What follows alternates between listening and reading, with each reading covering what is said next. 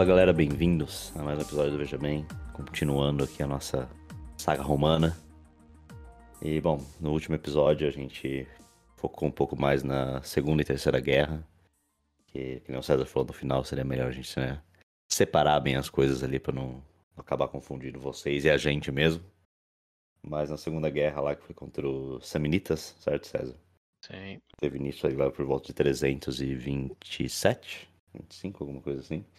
Primeira Guerra, sim, ao redor desse período. Então, que, bom, foi na, quando Roma estava tentando defender né, Nápoles, se eu não me engano, e novamente nossos amigos é, latinos, isso, não, Uhum. samnitas, Hum, tentaram, né, mais uma vez ir contra Roma, é, e surpreendentemente eles ganharam a batalha, por birra de Roma, mas ganharam, acho que eles vão lembrar bem da birra, que, né, seguindo o exemplo lá de primeiro Roma, depois família, Sempre. Sempre. O cara acabou condenando o filho dele lá, mas com isso o exército bateu o pé no chão e falou: "Uh, uh, Nós ganhamos a batalha, o o cara fez o certo, atacou, ganhamos, e agora você quer. Você quer ir contra o seu próprio filho por causa disso? Falou. Minha ordem não foi essa. Muito simples. Isso aí. Ordem primeiro, progresso Ordem depois. primeiro, processo depois, exatamente. Me obedece, moleque. Basicamente é isso que ele quis dizer.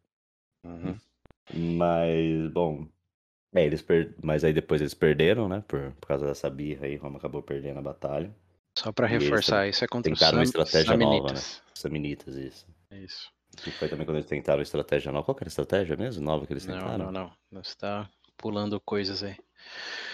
Eles, ganha... Eles ganharam, é, mas imporam sanções abusivas nos Samnitas, e os Samnitas é, encurralaram os, os romanos na, no Garfo de. Caldine. É. Hum, Foi toda uma armadilha.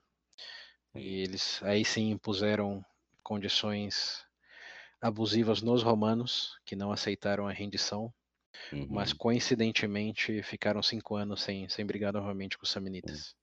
É, foi nesse negócio da, da humilhação também que teve a coisa que o cara falou: ou você liberta eles, ou você acaba com isso. E o cara resolveu humilhar e libertar. Sim, Não sei se foi a melhor estratégia, mas foi a escolha dele.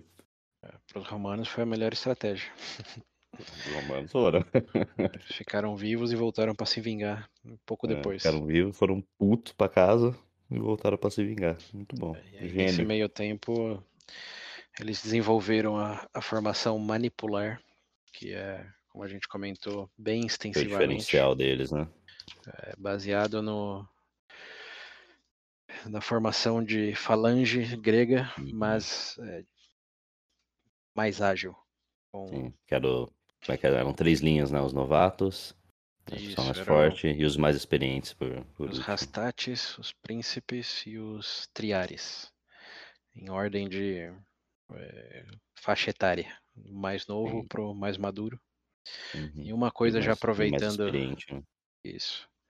E eles ficavam in- intercalados em blocos que podiam avançar ou retroceder sem, De forma rápida. é, sem, sem que isso fosse detrimental para a formação como um todo. Uhum. O que com a formação de falange grega não dava para fazer, porque eles são, são blocos mesmo, linhas extensas. Sim. É, É que nem a gente falou, é mais igual o, o 300, né? isso. Só que 300 é 300, né? Normalmente era Sim, é. 20, 25 mil soldados. o exército inteiro, fazer uma tartaruga gigante andando pelo mapa. É, é, não é tão simples assim, mas, mas a ideia era, era de blocos. Não, sim, sim.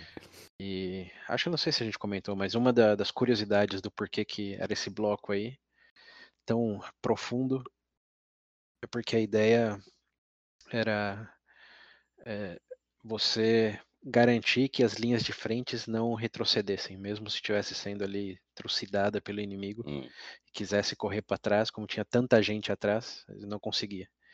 não Então. Você garantia que a linha de frente sempre estava na frente, como deveria. É, então, se eles, se eles abrissem uma brecha, ou pelo menos essa é uma hipótese, né? Se abrisse uma brecha, ele podia fugir pelo, pelo flanco ou pelo meio, enquanto se a Uhum. linha fosse sólida, aí é, é basicamente um rolo compressor. Sim. Quanto mais profundo, maior a força do rolo. E o inimigo também Uhum. tem suas dificuldades em penetrar. A questão é que em terreno irregular, que isso funciona maravilhosamente, assim como é, asfalto no plano. Uma vez você vai para terreno montanhoso, é, é, difícil manter uma linha sólida tão profunda, Sim. tão extensa. E foi isso que justamente aconteceu aí com os Samnitas, que eram tribos das montanhas, exploravam um terreno irregular para flanquear e penetrar as linhas romanas que eles descobriram não, não daria muito certo se eles seguissem insisti insistindo nisso. É, você falou, tinha trecho que era até muito estreito, né, pra eles conseguirem manter a formação como... Sim, sim. É que eles, eles, podiam cair nessas armadilhas, por exemplo, aí no garfo de Caldini, que eu falei, era um formato de olho. Então, eles ficavam muito vulneráveis a ataques é, que, que, que, circulavam a, a, formação deles uhum. e terrenos que forçavam com que eles estreitassem a linha. Sim. Então é uma combinação de, de vários elementos aí. Os romanos foram os primeiros, é, com esse modelo do exército grego, a, a mudar o jogo hum. e usar o melhor dos dois mundos. Ainda tinha a questão aí da, é, de uma pressão, digamos, de manter a linha de frente ainda jovem e gastar energia, mas com a possibilidade de, em cansaço e não desespero, eles conseguirem retroceder e a segunda e a terceira linha avançar para terminar o trabalho. Hum. Além do que em terreno irregular, era muito mais fácil né, se reorganizar segundo as circunstâncias e necessidade. Uhum. E uma coisa que eu esqueci de, de falar, que na verdade eram quatro linhas, não três. Essas são as três principais, que é Rastate, Príncipes e Triari. Uhum. Mas tinha uma primeira, bom, antes da primeira linha, tinha uma, é, eles chamavam de Velites, ou vel, não sei se em português é Velitas, vamos imaginar que okay. sim. Chama Velites em inglês. Velites. Hum. Velites em latim. Hum. Português fico devendo. Mas é, é uma linha de linha de fanfarrões, eu chamo. Hum. Que é, era uma linha de soldados jovens também, é, mas sem armadura, só com estilingue, com lança, que ia na hum. frente para é, fazer um provocar o inimigo e, e, bloquear a visão deles da, da real formação romana. Ou seja, era uma, quase uma cortina de fumaça, por assim dizer. Sim. Hum. E uma linha ali, acho que de 1.200 homens mais ou menos, é, que ia jogando lança, xingando, jogando pedra, hum. é, meio que fazendo um, uma ruaça ali com, com a linha de frente do inimigo. E quando o inimigo já estava meio puto e, e, queria avançar, aí eles retrocediam para toda a linha, eles ficavam atrás dos, dos, dos triares. Aí sim, os caras lá só para provocar. É, isso aí. Isso era, era a linha do vem pra briga, toma umas lanças na cabeça, e quando eles iam para brigar, eles corriam para trás dos triares. Típico criancinha. É, então. Provoca e vai chamar o irmão mais velho. É, sim. Mas tinha o elemento estratégico de também. É, no, no, no, embate, assim, eles viam só essa primeira linha, não vinham a formação que estava atrás e não podiam se preparar para ela, né? Não tinha imagem de satélite, fotos sim, anteriores, é. então era, era sempre uma surpresa, principalmente dado que eram inimigos, na maioria das vezes novos. Então eles vinham aquela linha extensa de pessoas jovens só com só com lança, sem armadura, e depois encontravam a formação profissional atrás deles quando eles iam para cima dessas crianças aí com raiva. E se davam mal. Então tinha quatro linhas, não três, mas assim, as principais eram essas três. Esses velitas aí era mais um, uma artimanha do que parte assim essencial da, da formação de batalha. Hum, entendi, entendi. É, dessa daí a gente não tinha falado mesmo. É, é que detalhes, detalhes. Sim, sim. Mas como é eu legal, disse, vejam vídeos no YouTube que mostra aí todos os combates com excelentes animações, inclu incluindo de jogos. Tipo, tem o jogo Total War é, Roma, que mostra hum. a ascensão da República, das guerras contra os Samnitas, os latinos. Eles usam bastante da, das animações desses jogos para mostrar como que, como que eram as batalhas. É muito bom. Link nas referências, como sempre. Boa. Bom, aí depois a gente foi pra Terceira Guerra já? É, é porque essa, não, essa Segunda Guerra terminou em 304, né? Correto? É. Só outra correção, a Primeira Guerra é 343. Você falou 325. Essa de 325 é a Segunda Guerra. A primeira. Ah, não, sim, é a segunda. Que foi sim, quando sim. a gente Que foi quando começou o Último episódio, anterior, episódio. né? Isso. É. Aí a terceira guerra começa em 298. 298. Mas A segunda foi ganha pelos romanos depois da construção da, da Via Ápia, que existe até hoje, ligando Roma Uhum. a Capua. E Essa foi contra os Samnitas, gauleses, mas- Não, não, e- não. A segunda. Terminou a segunda, tá, mas os samnitas foi. já, já tinham pedido ajuda para os etruscos no finalzinho, que está para o norte. Eh, Os romanos Hum. lutaram em duas frentes, ganharam. E teve aí uma relativa paz de 308 até 298. 20 anos, basicamente, aí. Uhum. Dá pra 208, criança 98. crescer pra lutar de novo. 10 anos, vai. Tô fazendo a conta errada aqui. 10 anos de relativa paz. E quando os samnitas sentiram confiantes de novo, eles chamaram para terceiro embate. Daí deram aquela sacudida no corpo e falou, tô pronto, vambora. Agora vai. Mais no orgulho do que na, na estratégia. Ah, não, embora, é, embora o novo elemento aí que se consolidou realmente na última batalha de 295 foi na, na união dos povos aí, dos gauleses, dos úmbrios, juntaram todo, todos os povos aí da, da região que não eram parte de Roma ainda e fizeram a grande batalha crossover, regiões centrais da Península Itálica contra Roma. Isso foi só em 295, até uma correção aí do último episódio, eu falei que isso tinha acontecido, ou tinha começado a acontecer em 296, mas não. A união de todos os povos foi em, em 295. Só no Eu último acho que ano você mesmo. falou isso, eu acho. Não, então, na edição Não? eu percebi que não, eu, eu, pul- Ah, eu tá. comi um ano. Ah, que tinha tinha- anotado aqui do, do, é, 295 mesmo. Bom, mas no, no, no, no conversar aí, ó, esse Hum. detalhe se perdeu. Então, os etruscos estavam ajudando já, mas a briga estava principalmente com os samnitas nos primeiros Sim. três anos da Terceira Guerra. E no último, que é 295, aí sim que teve o grande confronto lá na Batalha de Sentium, que o filho do Ninjudi- Ninjadicius se sacrificou Os também. Publicícios, né, agora? Ele se sacrificou como pai e viraram o jogo aí num confronto que envolvia alegadamente mais de 40 mil soldados de cada lado. A maior batalha nesse lado do mundo registrada até o momento.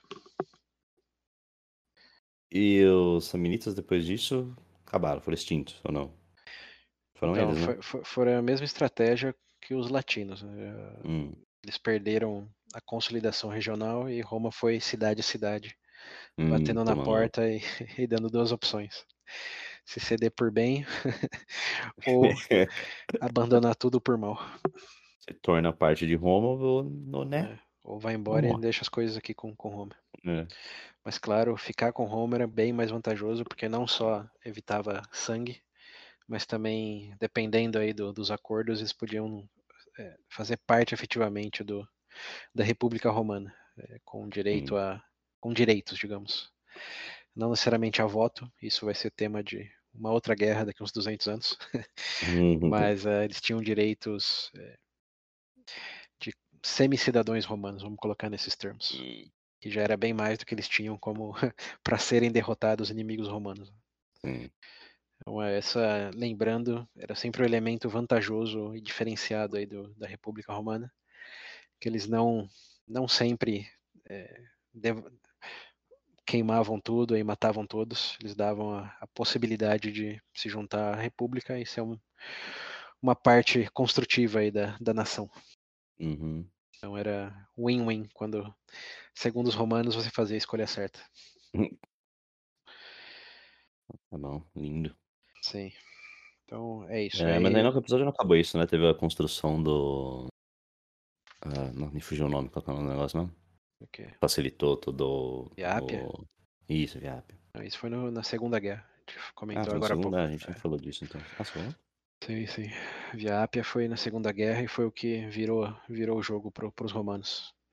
E melhorou bem a logística de transporte de soldados, recursos, e aí que Uhum. os samnitas tiveram que pedir ajuda para Etrúria. Eles já viram que com, sozinhos nem iam conseguir fazer nada.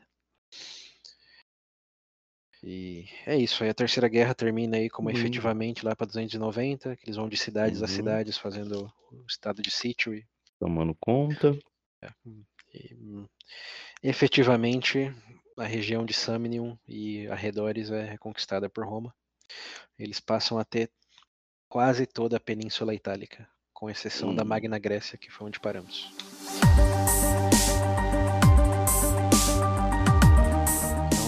Comecemos, né? Já que então, agora, então. paramos na Magna Grécia. Magna Grécia, para quem não lembra, era a parte sul da Península Itálica, que foi formada por colonos gregos. Os gregos, é, na época de bronze chamada, é, expandiram para vários territórios e formaram colônias. E com a queda da era de bronze, muitos desses territórios é, ficaram até mais influentes e ricos do que a própria Grécia.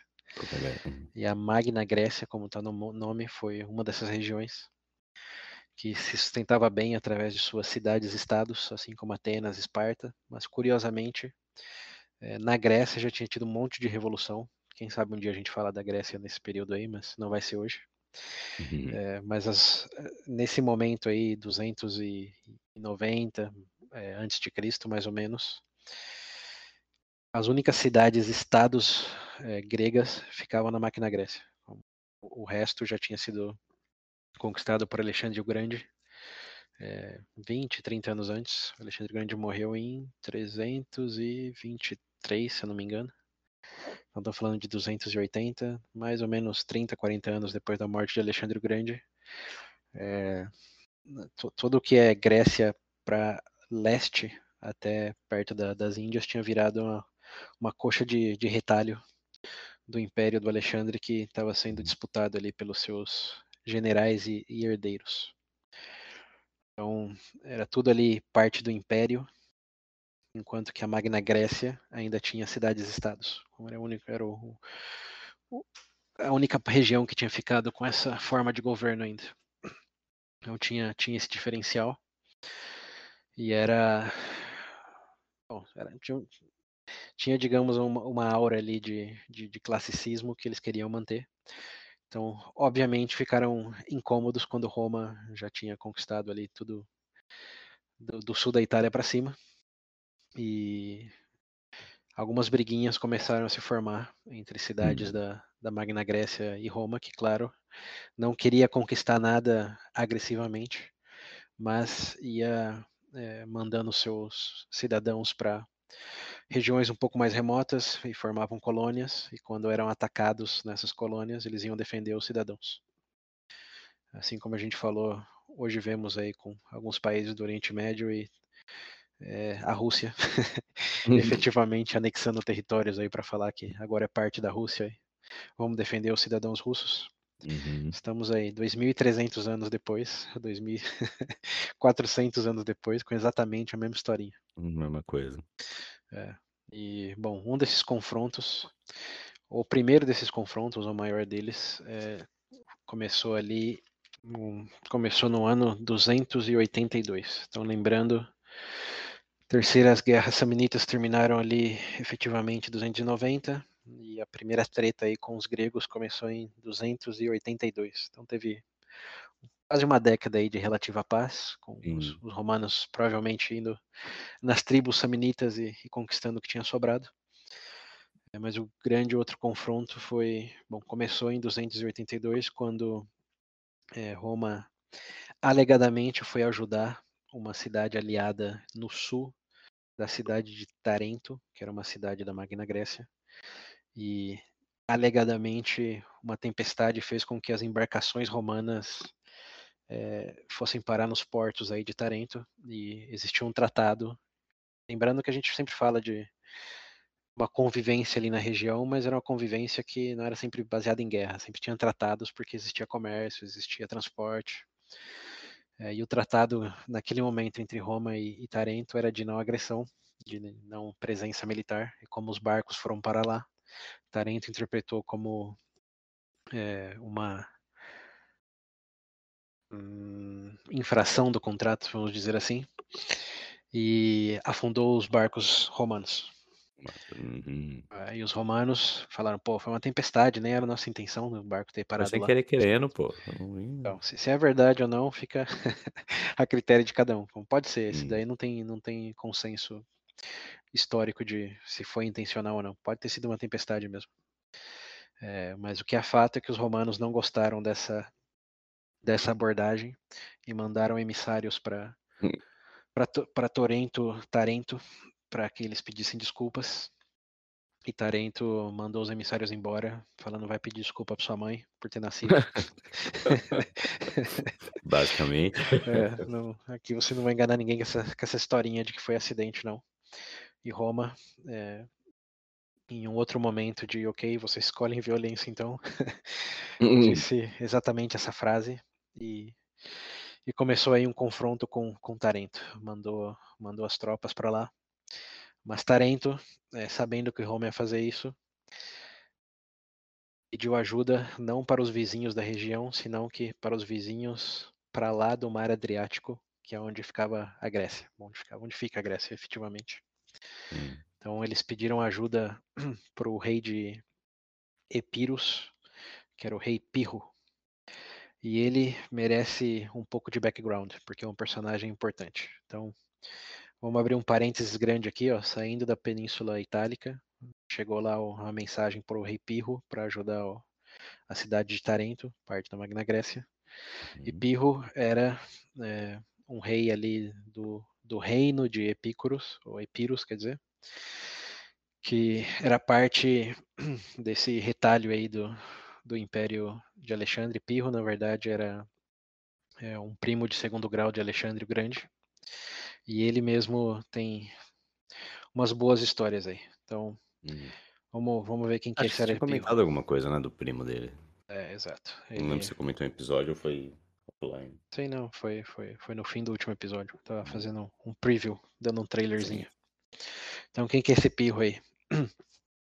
Esse Pirro, é, basicamente, depois aí da, da morte de Alexandre, como eu disse, teve várias brigas, o, o Império ficou separado em, em várias regiões, é, mas de forma bem geral, ao longo aí de várias décadas de brigas, que daria dois episódios para falar no detalhe, se consolidou em três grandes regiões ali. Então pensa no Império de Alexandre o Grande, desde a, do oeste grego até o quase chegando ali na, na Índia, separado em três grandes regiões, que é a Seleuco-Pérsica, que é a maior delas, que como o nome diz, né, onde ficava a Persa, e é o que chega ali é, próximo do, da região das Índias, que é o basicamente suroeste asiático, quero dizer. Naquela região ali, entre Índia e, e, e Persa, que é- era, era a maior região. Então essa era, um- era um bolsão, digamos. Depois tinha a região do Egito, que lembrando, Alexandre Grande também conquistou.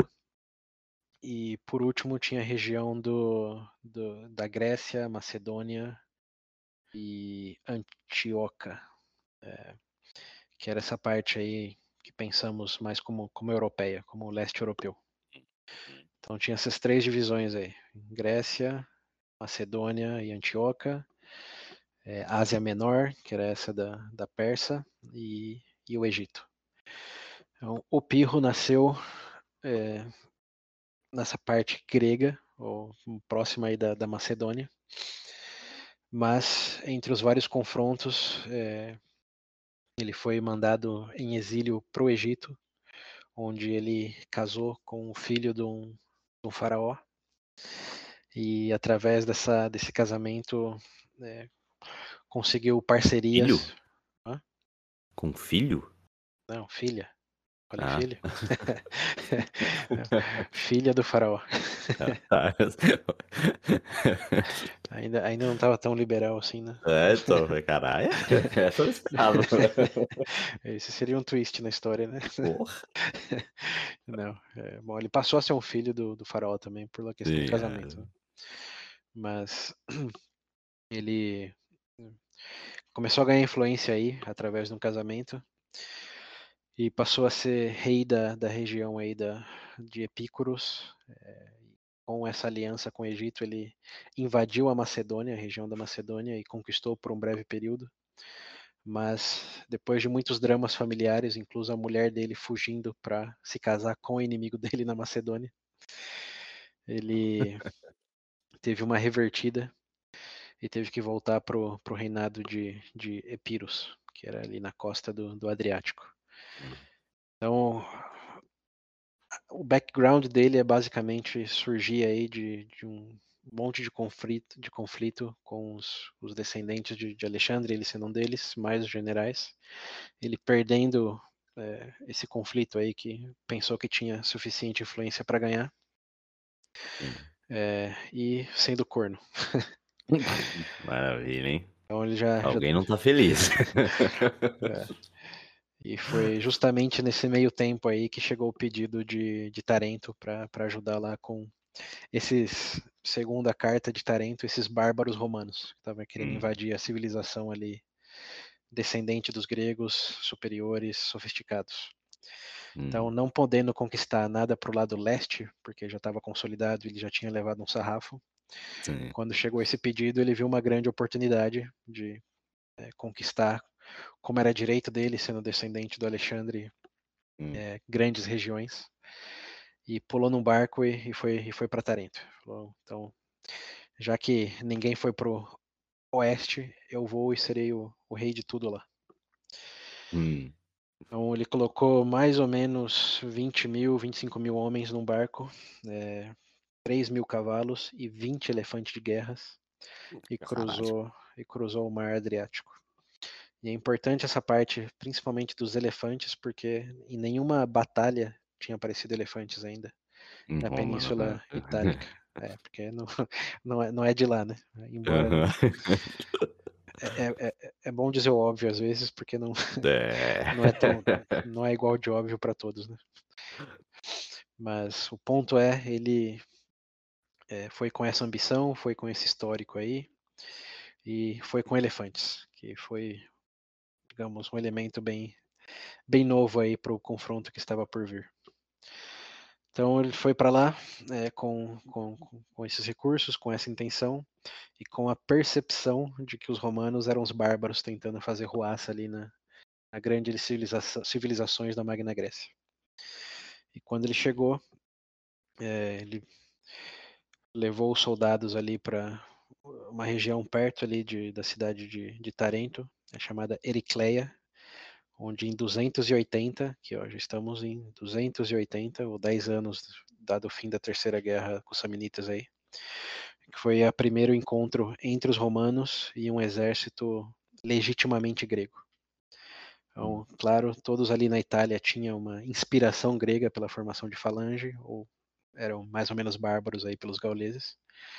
Então, o encontro profissional para profissional o primeiro foi em 280 e também foi o primeiro conflito internacional dos romanos. Lembra que eu falei que antes eles estavam numa briga primeiro de cidade para cidade, depois de estado para estado, Sim. agora de nação para nação. Nação para nação.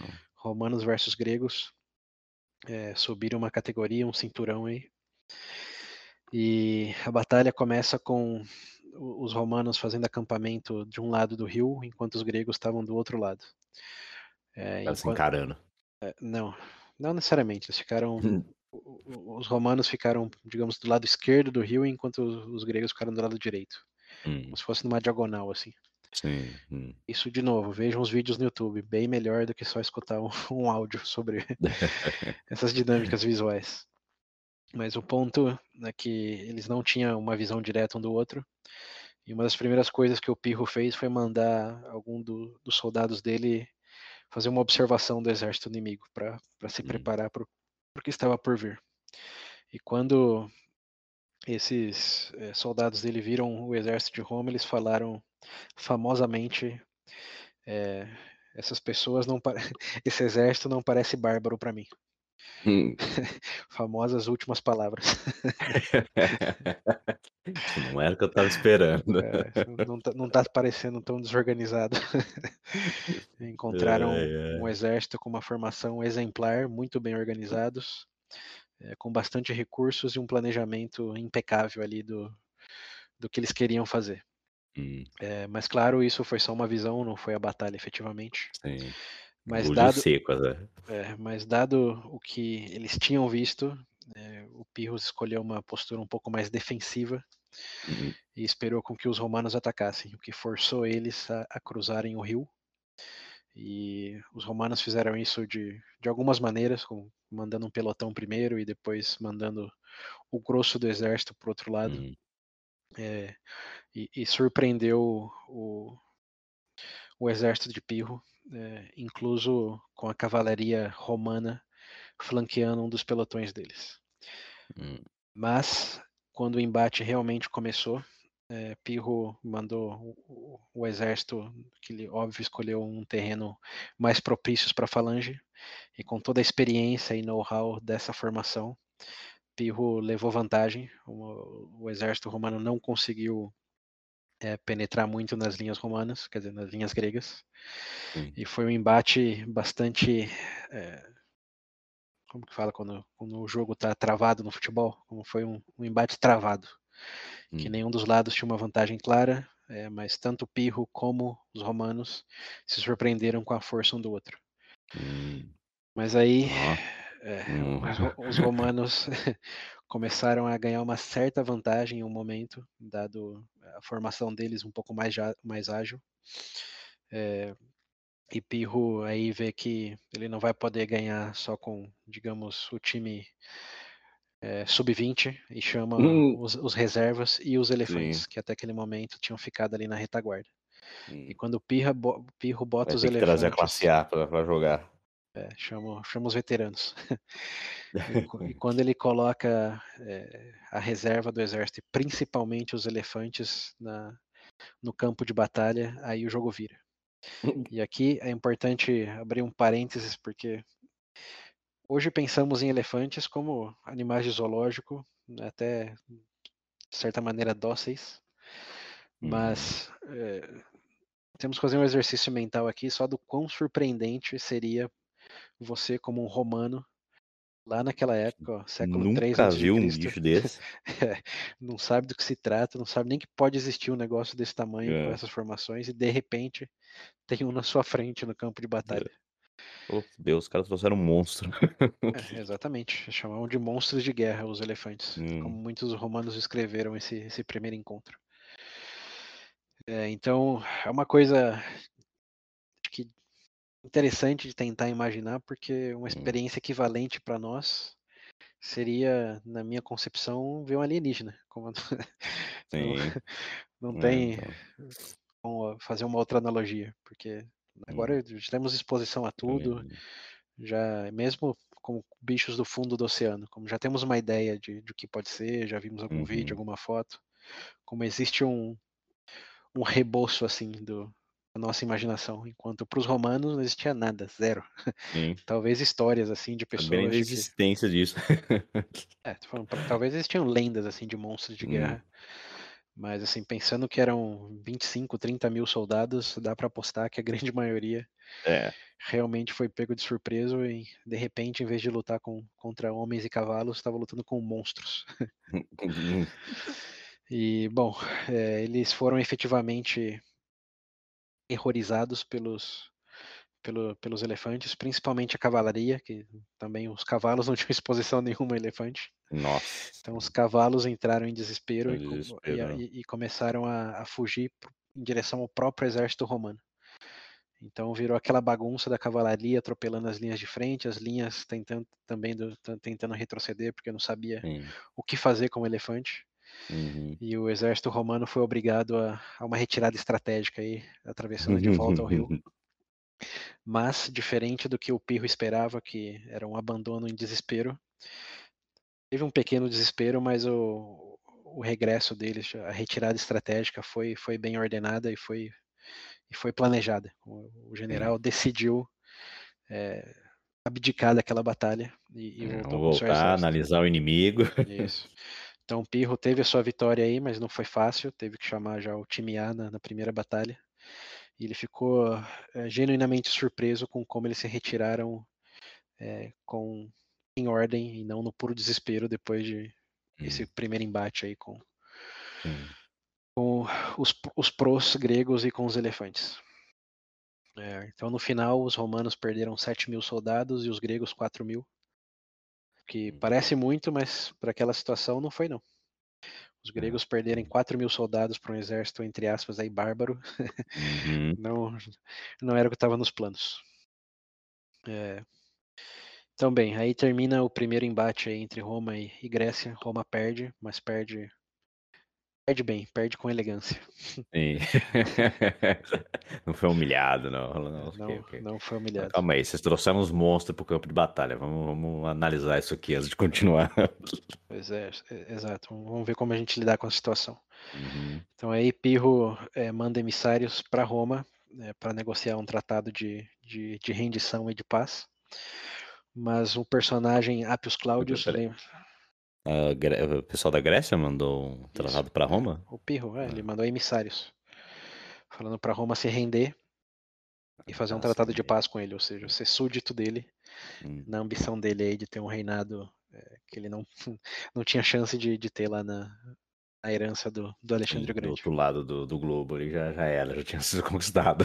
Globo não, pô, do mar. globo não, é, do outro lado. Do mar, do mar Adriático. É, então ele manda é, manda emissários para lá. Ah, coitado. É. Não sabe o trabalho que deu conquistar tudo isso.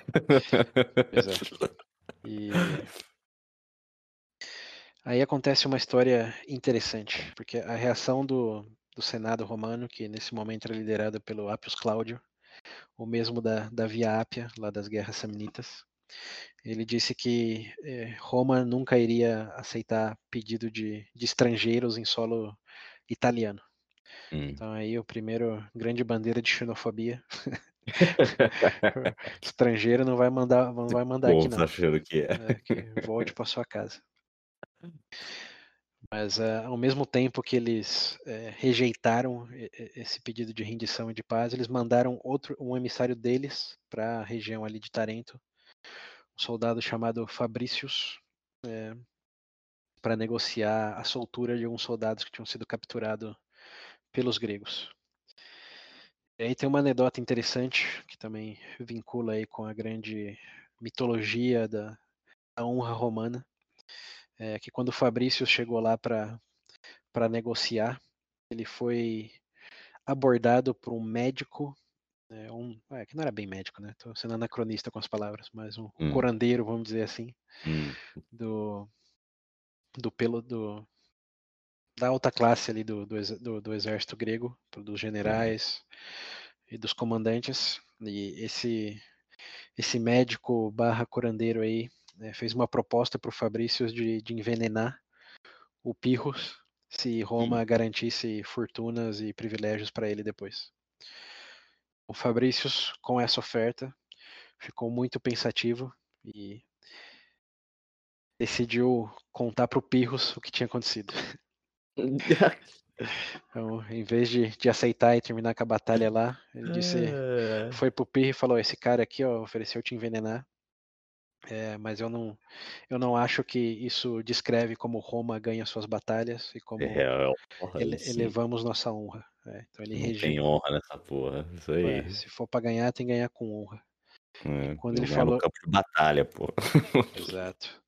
E quando ele falou isso pro, pro Pirro, o Pirro, obviamente, surpreso, né? Viu é, que a conversa ali era diferente, que eles Hum. genuinamente não estavam falando com bárbaros. Ele ficou tão surpreso que fez uma oferta pro Fabrício ser parte do ser parte ali da, da bolha de comandantes dele. Ele falou: Hum. abdica aí de Roma, precisamos de Hum. pessoas como você desse lado aí. fez uma de alguém como o senhor na minha empresa. É, fe- fez uma oferta de trabalho pro Pirros depois dessa É, revelação. Caralho. E, e Pirros, obviamente, recusa a oferta. Ô, porra, cara, acabei de falar de É. honra pra você, acho que eu vou trair meu. É. E diz, cara, não, se, se você não aprendeu nada sobre honra que eu É. te tentando ensinar, É, Não tá entendendo. claramente não, não vai rolar.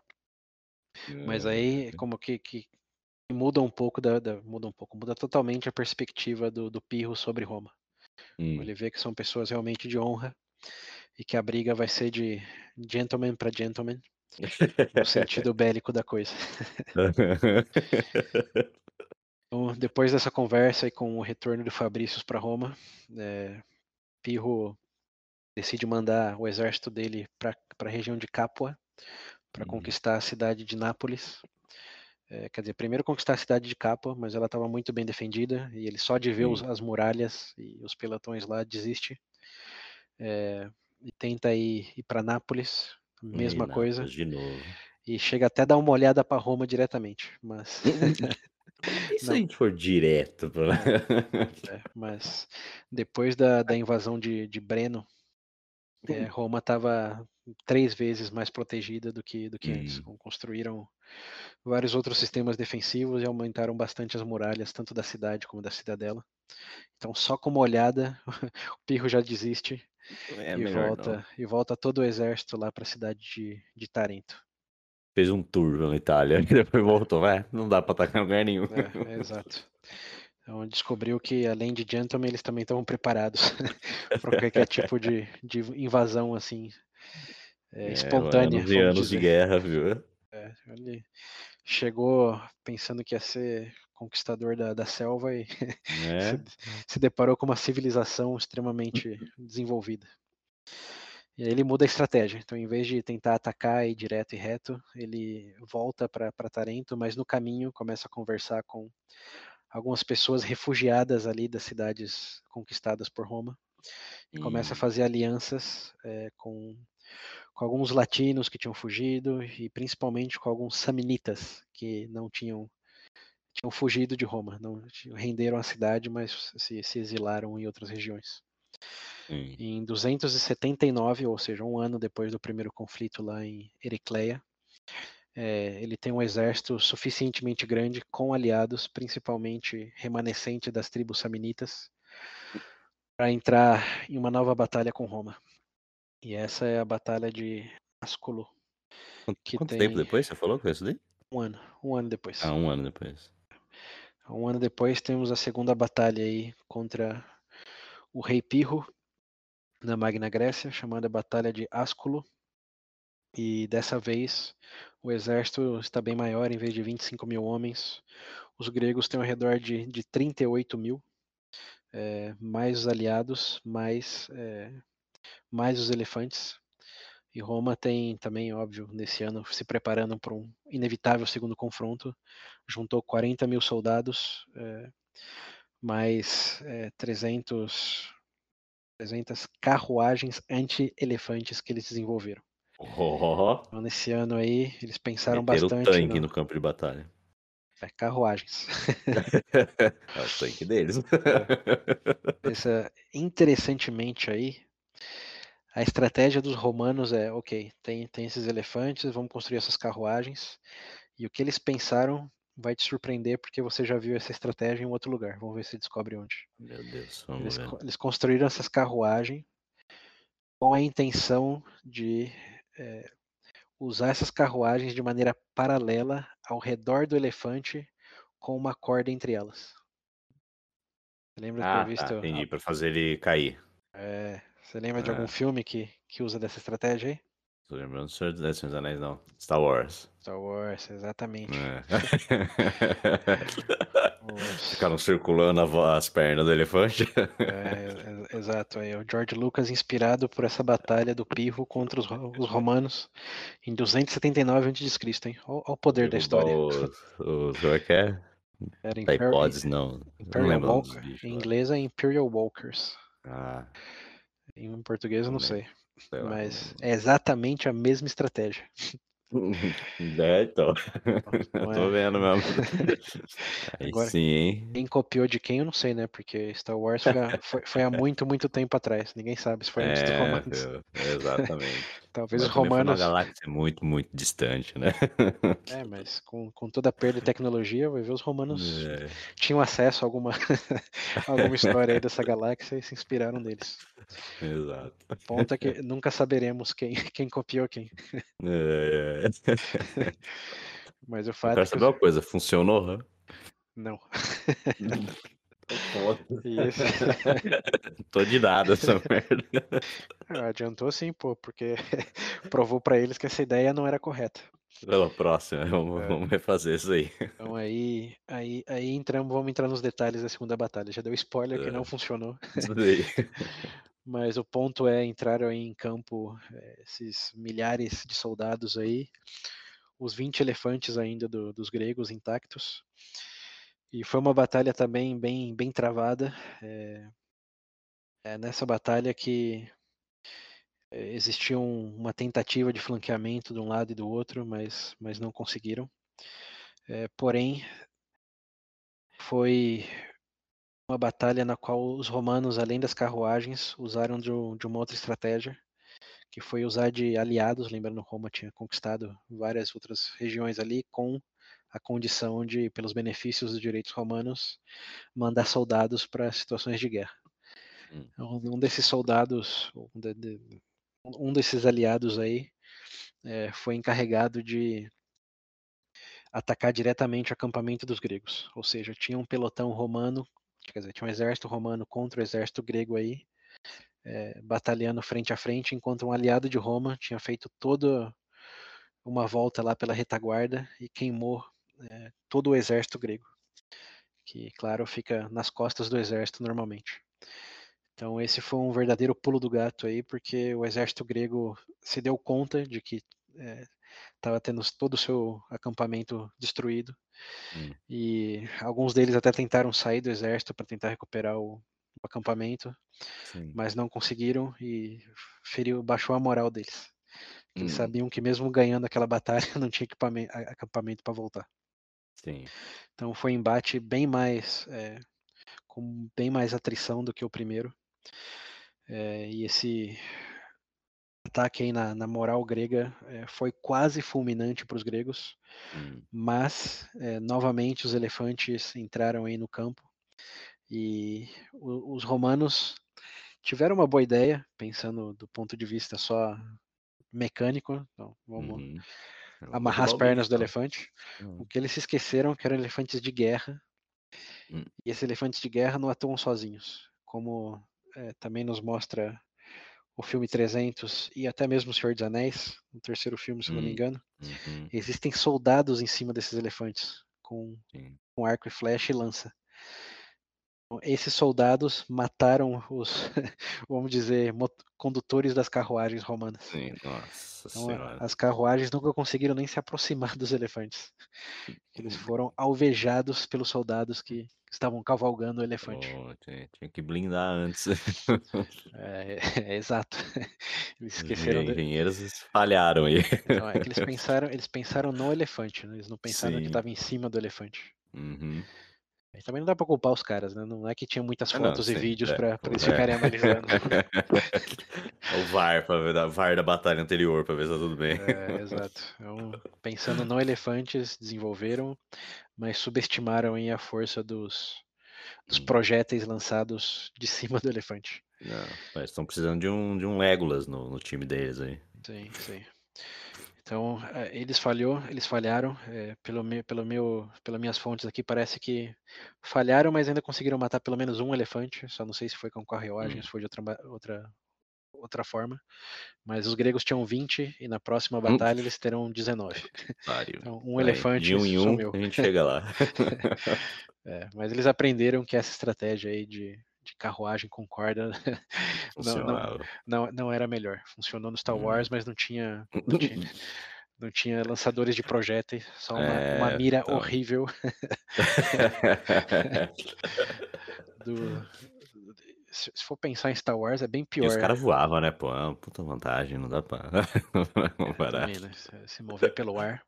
É, Mas tudo bem que, pensando em Star Wars, esse o Imperial Walker aí talvez seja a pior arma possível, né? Já, já concebida, porque é um negócio lento, é um negócio não com uma... vira a cabeça, não vira então, direto. Só, só atira pela cabeça, é, então. cabeça não vira 360. Tem que atirar em linha reta. Tem uma, pura, uma puta vulnerabilidade de ficar eh, sustentado em, em, três, em quatro torres, hum. basicamente. Como que que engenheiro de guerra vai pensar que essa é uma boa arma? É, Confia, vai funcionar. ca- é- é Melhor como, no elefante mesmo.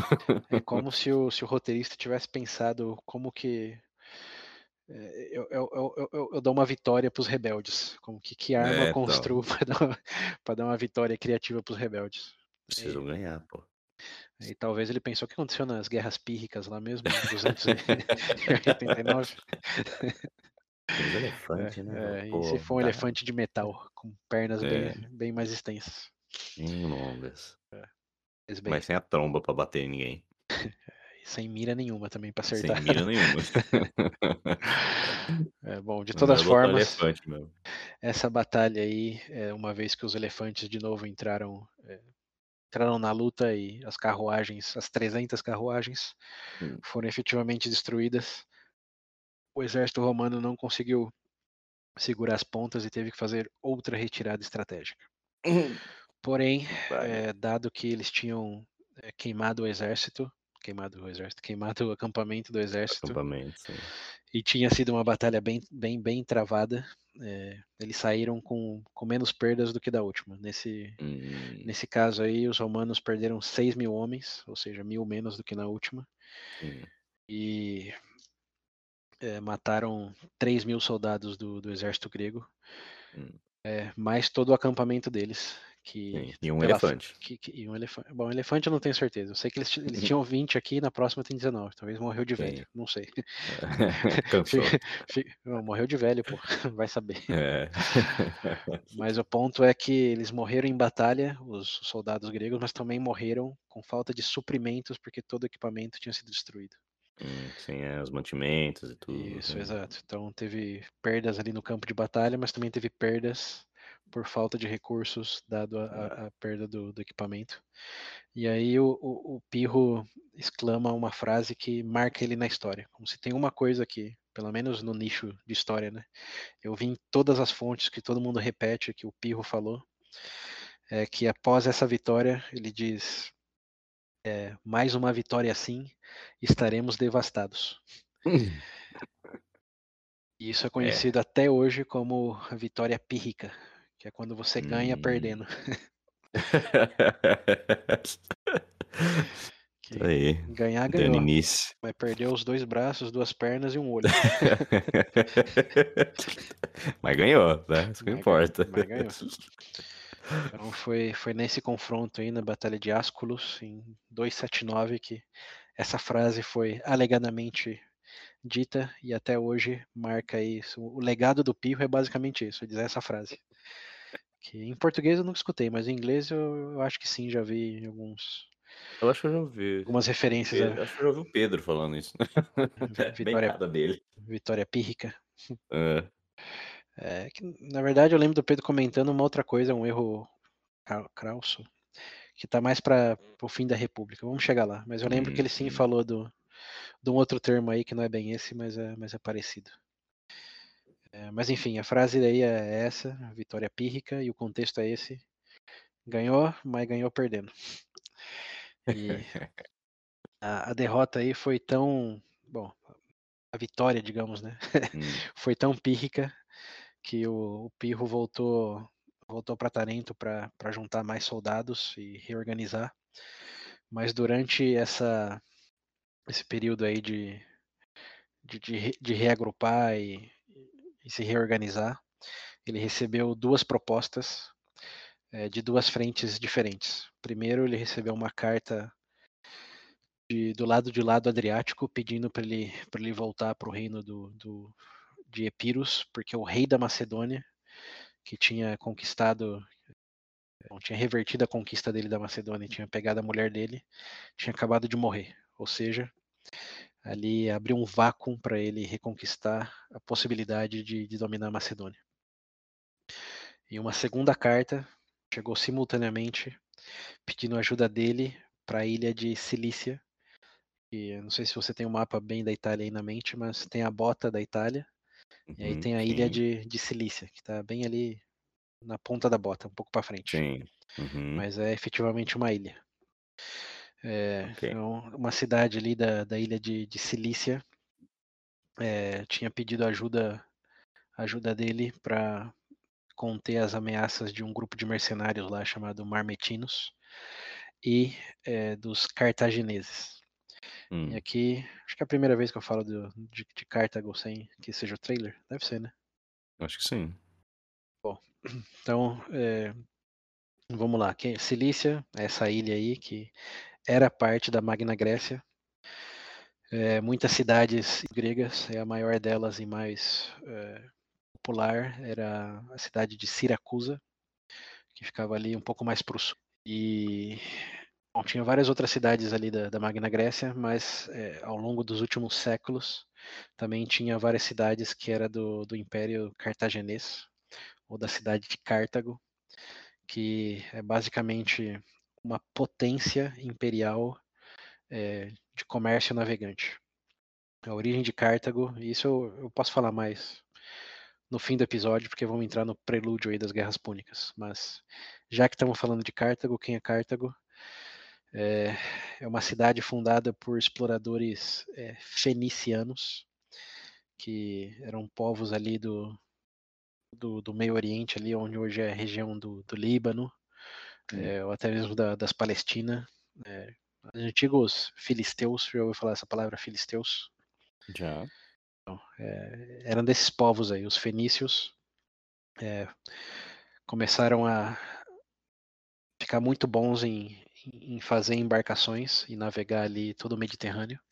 Uhum. E com essa com esse advento aí de, de, de, de, embarcações e comércio, foram fundando colônias ao longo do Mediterrâneo, tanto para leste como para oeste. E do lado oeste, é, em 814 antes de Cristo, fundaram a cidade de Cartago, a colônia de Cartago. Hum. E lembrando, Roma foi fundada por Rômulus em 753.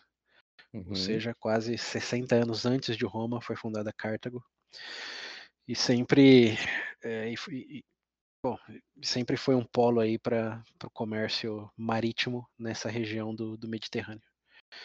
Então, ele ficava ali onde hoje é, é, o país Tunísia, não sei se você tem na sua mente aí, mas é o, o norte africano, que está basicamente do outro lado da, da Cilícia. Aí é, bom olhar um, um mapa, viu, ouvintes? Abra um mapa aí, Google Maps ou Wikipedia e olha o mapa da Itália. Vocês vão ver lá a Bota, vão ver a ilha de Cilícia e cruzando, é, cruzando aí, se fazer uma linha reta aí para o sul da Cilícia, vai chegar reta não, vai, mas numa diagonal, vai chegar na, no norte da África, onde hoje está a Tunísia, antigamente era a cidade de Cartago. Hum que, bom, depois da fundação eles passaram basicamente, estamos no ano que 280, né? É, os últimos 500 anos é, expandindo maritimamente com comércio por causa dessa, desse corredor aí que eles tinham domínio para tudo que usava o Mediterrâneo. Então, era um, era um verdadeiro império, tinha o norte da África, tinha várias ilhas ali para para o lado leste, até chegar ali no, é, no Oriente Médio, e tinha até o sul da Espanha, o sul da região ibérica, que lógico, não chamava Espanha naquela época, hum. mas o sul da, da, da, região ibérica era, era dos cartagineses. Então, tudo que envolvesse ilha e tivesse muita água, é, naquela região hum. ali, os, os cartagineses estavam envolvidos. Eles ficaram muito ricos com, com o comércio. E Sicília, é, por ser uma ilha e estar tá próximo deles, não era exceção. Sim. Então, era eles... o próximo alvo ali. Não, já, já, já tinham, como ali ah, nos tinha. últimos quatro séculos tinha, sempre foi um embate entre é, Cartago e, e, os gregos, porque ambos hum. tinham interesse naquele pedaço de terra, naquele lugar do Mediterrâneo. Então, teve outras batalhas aí que eu não vou entrar em detalhes, incluso os gregos ganharam, é, mas Cartago tinha algumas colônias ainda na Sicília. É... Sicília mesmo? É Sicília. Eu falo Cilícia e nem percebo. Ou Sicília? Sicília, não é? Qual que é em inglês? Sicily. Sicily. É. Eu acho que é Sicília. Eu não sei. É, é a ilha de Sicília. Vamos, vamos fingir que é.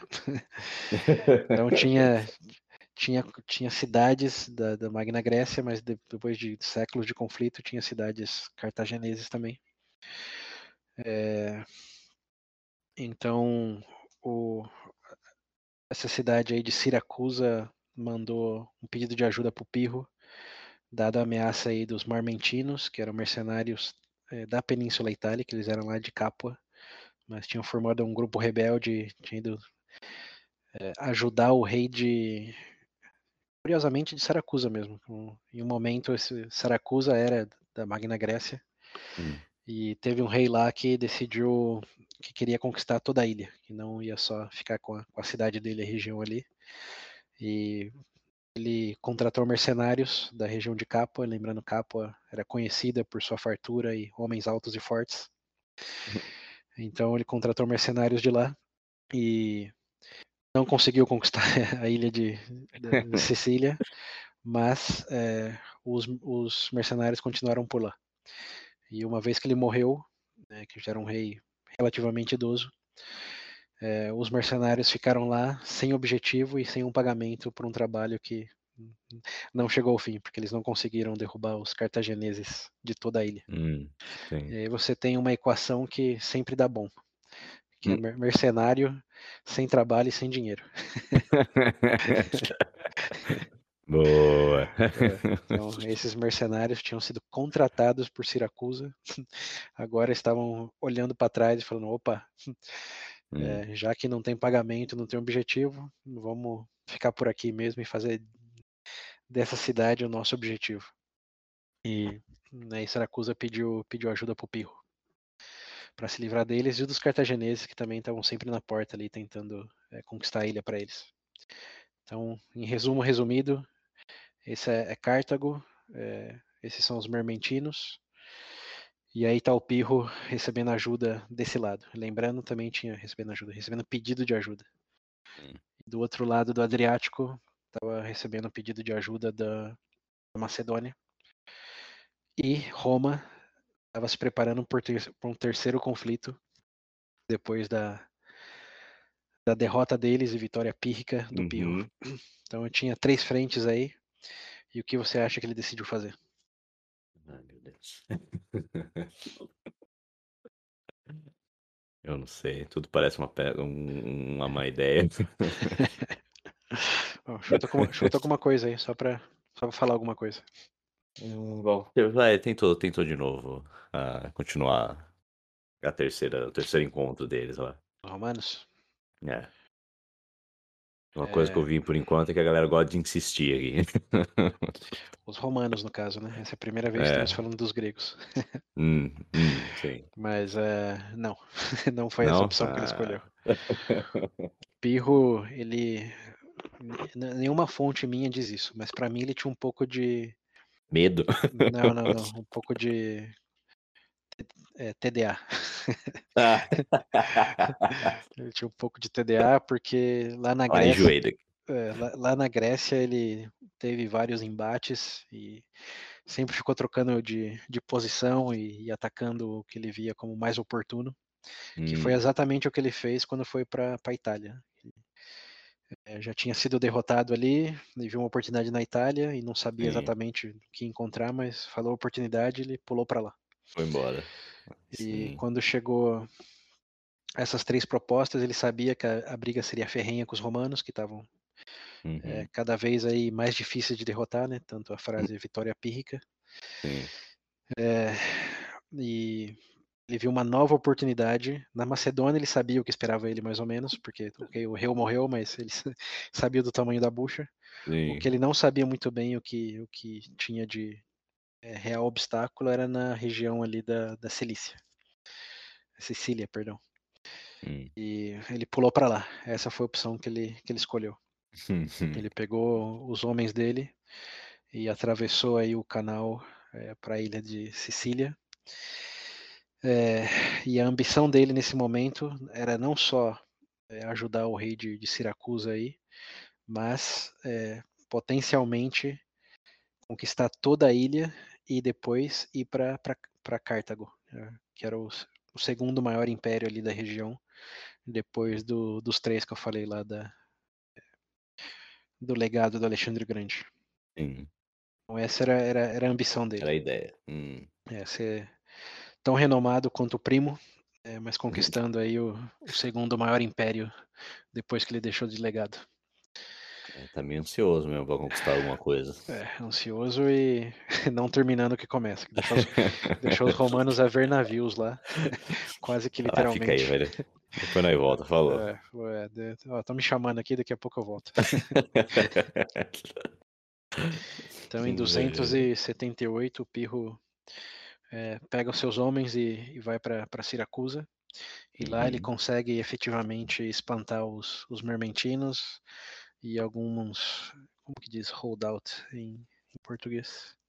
Esses lugares protegidos pelos soldados. Acho que é um Sim, forte. sim, é, forte, forte. né? Então ele consegue efetivamente desbandar os mercenários para outro lugar ali na ilha.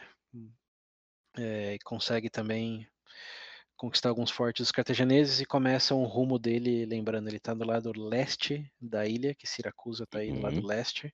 Ele começa a marchar para o oeste, com a Sim. intenção de conquistar toda a ilha.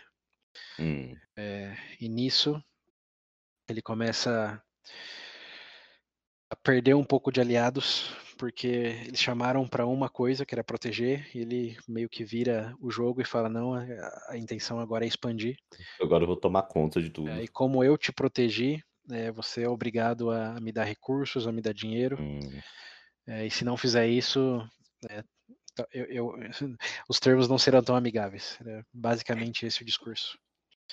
Então ele, ele consegue é, efetivamente avançar bastante para o lado oeste com essa, com essa dinâmica, mas chega num ponto onde tinha mais pessoas frustradas com ele, porque ele tinha feito mais desses, entre aspas, aí, né, aliados na chantagem, é, do que ele tinha inimigos pela frente. Então chega um momento aí dessas, da projeto dele que as cidades basicamente fazem um motim e falam não vou te mandar mais recurso Não. nenhum e dinheiro nenhum. Essa não era a ideia, essa é a sua meu missão, Deus. você que se vira aí.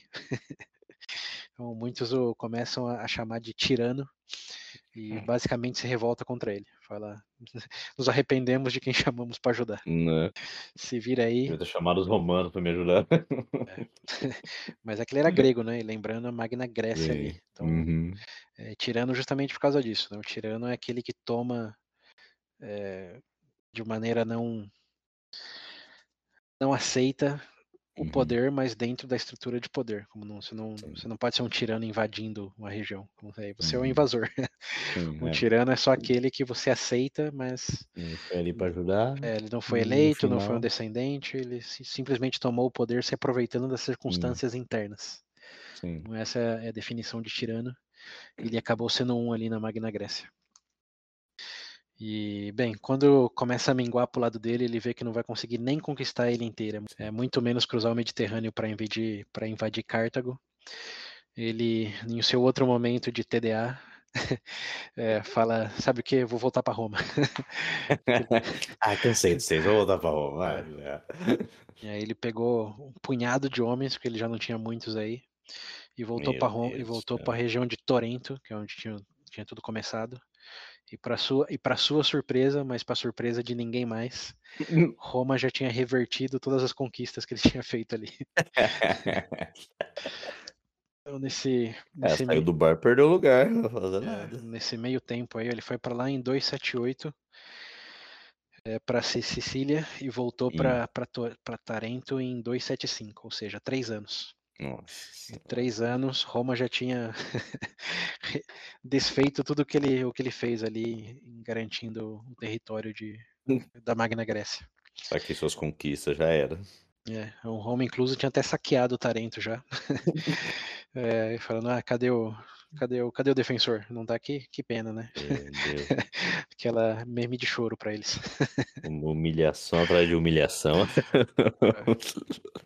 Mas, bem, aí Pirro, óbvio, fica puto e junta os homens que conseguiu, embora muito menos do que ele tinha antes, e confronta Roma na terceira batalha, em 275, que é Hum. numa cidade que naquele momento era chamada Malevento. Pirros e o exército romano entram em, em confronto aí pela terceira e última vez. E Pirro aí, já sabendo que, que os romanos provavelmente estavam bem mais fortes do que no último confronto, né, dado o tempo que tinha passado e Sim. o que eles tinham aprendido, ele tenta dar uma de, de sacana e usar da estratégia mais do que da força para pegar os romanos. Então aí, novamente, fica bem mais legal ver um vídeo do que só escutar o que eu estou dizendo aqui. Mas em resumo, é, ele pega o exército dele e tira um pelotão. É, bom, primeiro vai para a região aí de Malevento e posiciona o acampamento é, oposto ao acampamento romano, não com, com visão, mas um pouco mais longe para evitar a surpresa que ele levou da última vez e ter o acampamento queimado. Então ele garantiu isso e teve a, a brilhante ideia, possivelmente inspirada pelos, é, pela guerra de, de Esparta, lá o, de, de, tirar um, aí na verdade inspirado mais pelos persas que, que, que pelos gregos. Mas ele tira um pelotão dele e manda eles flanquearem é, os romanos né, hum. atravessando uma, uma floresta extremamente densa que os romanos jamais esperariam que ele atravessasse. Então, assim como na batalha lá, os persas, quer dizer, os gregos jamais esperavam que eles atravessassem o, a região montanhosa, ele tira um pelotão e fala, ó, atravessa tudo isso daqui durante a madrugada, essa floresta densa aqui, e hum. surpreende os romanos pelo flanco no amanhecer. E efetivamente eles fizeram isso. Mandaram, quer dizer, um, uma boa parte do exército dele aí entra nessa larga e densa floresta de madrugada. E hum. dada a não existência de lanternas GPS, chuta o que aconteceu. É, isso que eu ia falar. Vamos perder, certeza. é, e para surpresa de, de ninguém, exceto do Pirro, eles se perdem. Meu Deus do céu. E... Porra, Pirro, você não dá uma dentro, cara. pois é, tem muitas boas intenções, mas a execução é, é sempre um pouco lamentável. Mas é, eles se perdem, não conseguem atacar de surpresa durante a noite ainda, que essa era a ideia, tipo, eles chegarem não no amanhecer, mas um pouco antes, hum. e, tocar, e tocar as trompetas alertando o exército principal para atacar em conjunto, que aí tem um, tem um flanqueando e tem um exército ao mesmo tempo, então a vitória estaria quase que garantida. Mas a trompeta nunca soa, o dia amanhece e os romanos, ao olhar para o lado, vê todo um, um, pelotão ali tentando se achar. É, que na luz do dia estava claro que, que tinha movimento ali. Sim. É, então, no momento que eu suponho foi de muita vergonha para os gregos, eles sentam se organizar da forma que dá. É, mas o exército romano aí já se posiciona. Sim, e, já sabia que eles estavam ali. É, e, e, manda a cavalaria é, flanquear eles e oferece alguma batalha, mas os romanos conseguem efetivamente é, conter essa ameaça aí. Esse pelotão que saiu é um pelotão perdido, basicamente. O uhum. exército romano derrota de forma relativamente fácil, até porque era só homens, né? Não tinha elefantes. Sim. E uma vez que eles destroem esse, esse pelotão aí, eles olham para o Pirro diretamente e falam, ok, era essa a surpresa? bora... Porra, é essa, cara. bora pra guerra. foi essa. Bora, bora pra guerra agora. E, e Pirro aí é, vai com. Bom, aí tem um embate entre os exércitos principais. E aí Pirro descobre a segunda estratégia romana para derrotar os elefantes, que não tem a ver com, com, com cordas e inspirações de Star Wars, uhum. mas sim com o fato de que. Lembra que eu falei dos os velitas, ou os velites, que eram era a infantaria ali mais leve que fazia o, fazia provocação e lançava projéteis no soldado. Sim, então, sim, a primeira linha, os, antes da primeira linha ainda. Isso. Os romanos pensaram, e se a gente mandar esses soldados é, para, em vez de tentar amarrar as pernas do elefante, atirar flechas e lanças no elefante? É, e como eles são rápidos e leves, eles não mitigam um pouco a chance deles mesmos serem atingidos pelos projéteis de quem está em cima do elefante e por ser atropelado pelo elefante. Hum. Então essa, essa foi a, a segunda ideia dos romanos. Vamos mandar é, soldados leves e rápidos para lançar projéteis no elefante hum. e com isso ver o que acontece. Hum. E o hum. que aconteceu deu bom, porque os elefantes, ao serem atingidos por lanças e projéteis, é, Bom, é o elefante, né? Não tinha nenhum Hum, treinamento para sim, para ser é. resiliente. Então, os elefantes se assustaram, eh, foram feridos e recuaram e atropelaram o próprio exército do Pirro. Assim como aconteceu com os cavalos lá no primeiro embate, os cavalos se desesperaram e, e retrocederam, atropelando os romanos. Agora foi o inverso. Os romanos conseguiram fazer com que os elefantes se assustassem e atropelassem o próprio Hum. exército grego. Aí sim. Então aí sim, a Meu estratégia, Deus, é só humilhação. a, estra- a estratégia fechou. É, os elefantes não foram necessariamente mortos, mas mataram muito dos próprios soldados gregos. É, sim. E aí, em uma reviravolta, quem teve que fazer a retirada estratégica foi o Pirro, não foi os romanos. Então, Tudo errado, coitado. é, então, com isso, o Pirro perde. Bom, aí é um pouco controverso também. Eu, eu vi algumas fontes dizendo que ele ganhou, mas perdeu, como outra vitória pírrica, porque teve que se retirar. Sim. É, e outras que Roma efetivamente ganhou, mas na visão de Roma foi uma vitória, porque deu certo a estratégia e o Pirro foi embora. Então, se isso não é vitória, É. não sei o que é. Mas os romanos aí sim já bem mais, mais confiantes, melhor organizados para essa ameaça grega. E até mudaram o nome da cidade, que chamava Malevento, para é, Buenevento, em latim. Então essa cidade mudou de nome, Roma ganhou e Pirro, derrotado, é, decide voltar para a Grécia. Ele vê que ali já não tem mais o apoio de ninguém, a briga com Roma já não vai, não vai dar bom. Finalmente desistiu. Eu tava achando É. já que ele ia querer tentar car é, Cartago de novo, descendo lá. Não, porque lá ele já não tinha aliado nenhum, pô. Ele foi efetivamente expulso de Sicília. e Roma, já com sarrafo.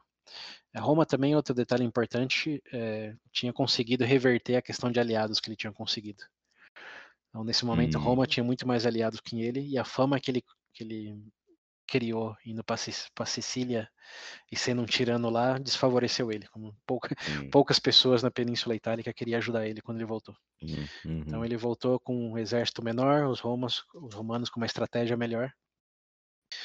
E deu no que deu. Então, com o rabo embaixo das pernas, foi ele que pegou um barquinho e atravessou o Adriático de novo. É, mas não antes de soltar outra frase famosa dele, que essa me parece muito mais algo de roteirista do que de alguém que realmente falou algo assim, mas alegadamente, ao, ao voltar para Macedônia, ele olhou para a Península Itálica e para a ilha de Sicília é, e disse: Que campo de batalha eu deixo para os cartagineses e para os romanos? Sendo o, o perfeito gancho aí para as guerras púnicas. Uhum. Era a cena pós-crédito. É, exato, foi, foi exatamente isso. Ele soltou essa frase aí e a tela ficou preta. Mas, mas não para ele ainda. Então, só para terminar aí o, o arco do, do herói mais trágico da, Meu Deus, cara, tá até dó. dessa tragédia grega, ele voltou para Macedônia, mas não voltou para ficar de boa, não. Ele voltou com a intenção de reconquistar a Macedônia. Lembra da primeira carta lá?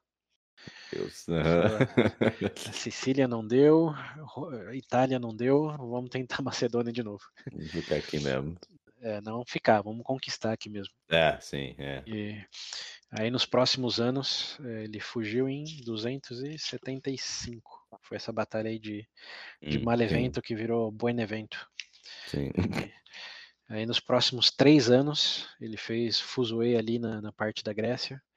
Incluso aqui eu não vou entrar em detalhes, mas o que mais me chamou a atenção é que ele tentou invadir Esparta em 273. É, alegada- alegadamente tinha uma boa estratégia para invadir Esparta. Ah, sempre Mas, tem. é, mas Esparta, é, num- numa anedota curiosa, é, conseguiu se defender, é, não com toda aquela fama lá dos 300 que a gente sabe, Uhum, mas com é, as mulheres de Esparta. Que quando eles sim. souberam que o Pirro estava tentando invadir, eles falaram que o Pirro tinha juntado bastante homens, então a vantagem numérica dele era tipo 3 para 1.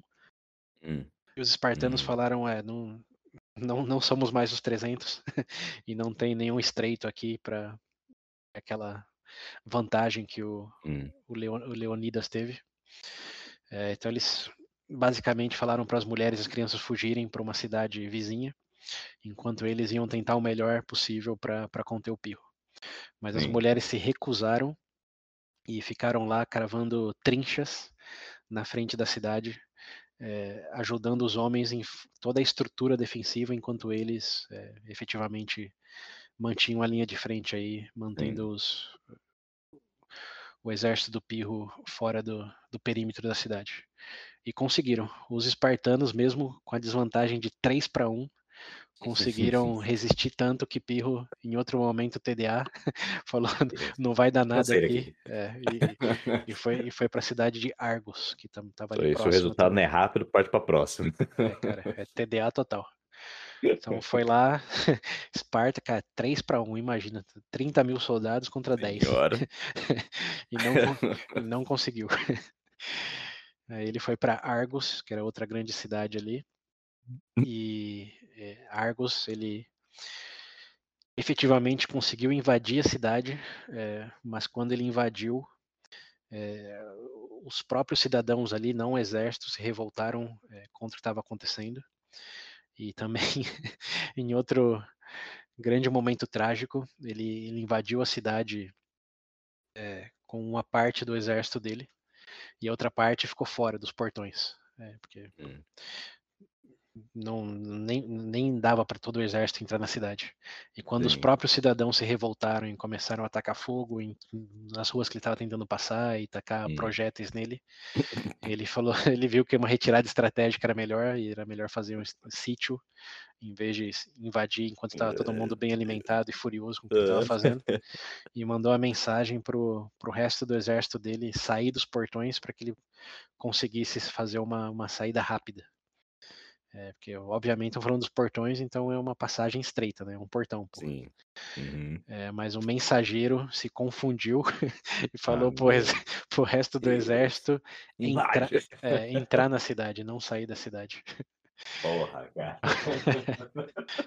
então, a hora que o Pirro estava tentando sair da cidade, tava todo o resto do exército dele nos portões da cidade. Ele foi sanduichado pelo próprio exército. Não, é, morreu aí ou não?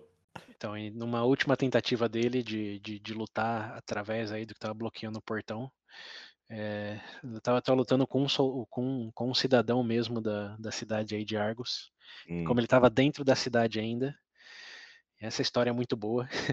Alegadamente, hum. tinha muitos cidadãos ali nos tetos das próprias casas, é, tacando Sim. projéteis, pedras no, no exército uhum. dele.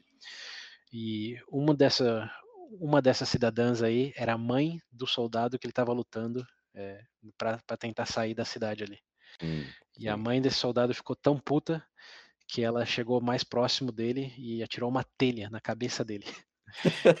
e ele caiu do cavalo e quando estava no chão o filho dela decapitou. decapitou Finalizou. É. Meu Deus do céu. e aí o Pirro morreu em 272. Ô, oh, Pio.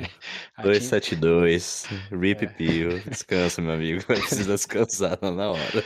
É, atingido por uma telha na cabeça, sanduichado pelo que próprio pariu, exército. Decapitado no chão. Porra, mano, que vida, hein? Só humilhação. É, Caraca. Uma das minhas fontes fala, ele provavelmente foi o general com, com mais batalhas e, entre aspas, conquistas, mas com, com menos legado de todos os generais Sim, daquela época. Era muita pressão ser primo do Alexandre. É, era o cara, foi o cara que mais fez e nada fez ao mesmo tempo. É, exato. Ele brigou na Grécia, brigou na, na Sicília, brigou na Itália e no final é. morreu morreu por telha. Um pouquinho de tudo, tudo de forma medíocre, olha que beleza. É, é o que eu digo, é o famoso TDA, não, não, se, não é, se concentrou em nada. Absolutamente nada. É, Porra, cara. Se, se, ele tivesse um propósito Parabéns. e só um Parabéns. propósito, né? Tivesse tido a paciência de, de pensar e preparar. É, muitos dizem que ele poderia efetivamente ter, ter conquistado é, a Itália e a Sicília. Hum. É, mas não. Como... Tivesse feito direito. É, com paciência, com, com planejamento, né? Mas ele ficava uhum. pulando de galho em galho sempre na, na oportunidade em vez na, na probabilidade de dar certo. Sim. E aí deu no que deu. Grande, Grande herói. Mas bem, pelo menos ele tem uma frase aí que até hoje o legado dele é essa frase de vitória pírrica. Vitória Pírricas. Que ótimo É, lugar, hein? O seu legado é é a vitória que tem mais gosto de derrota que de vitória. Isso aí. Ganhar perdendo. Esse é o seu legado. Esse é um verdadeiro descendente de Alexandre Grande. Meu- Nossa, pensar que o primo era Alexandre. Tá vendo? É daí que vem esse negócio. Seu primo? Seu primo tá nos Estados Unidos. Seu primo tá não sei aonde. Seu primo se formou não sei quê.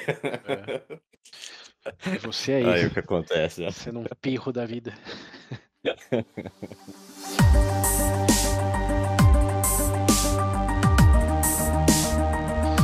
E bem, esse, esse é o fim da, da trajetória aí do pirro. E enquanto isso, na Península Itálica, Roma, obviamente, depois de ter afugentado aí o, o rei, Retomou É, o controle de tudo. retomou o controle era. de toda a Magna Grécia, tirando a ilha Sim. de Si- Sicília ali, que Sim. ainda tinha um embate de, de, de Siracusa, que era muito grande, e de, de Cartago. Mas efetivamente em 275, mais ou menos, até 270, que claro, Roma, com aquela estratégia sempre de eh, fazer, fazer sítio na cidade e dar as duas Sim. opções para eles. Aí bem pulverizado em vez de consolidado.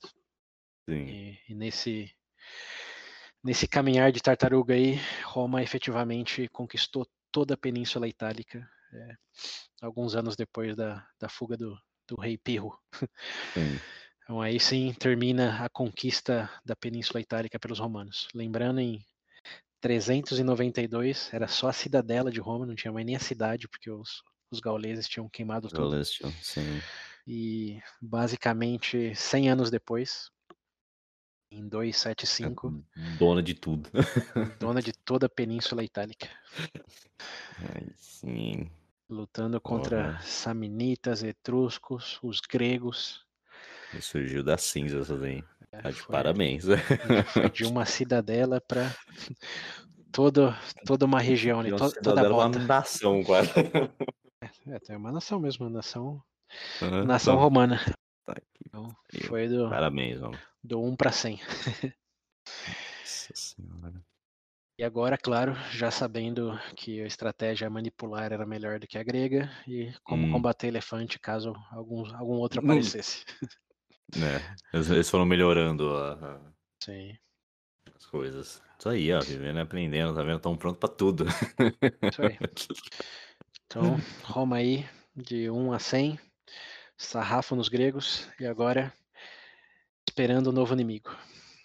É, logo, logo surge, sem sombra de dúvidas. É, e esse logo, Isso quando, na isso quando verdade. não brigam entre eles.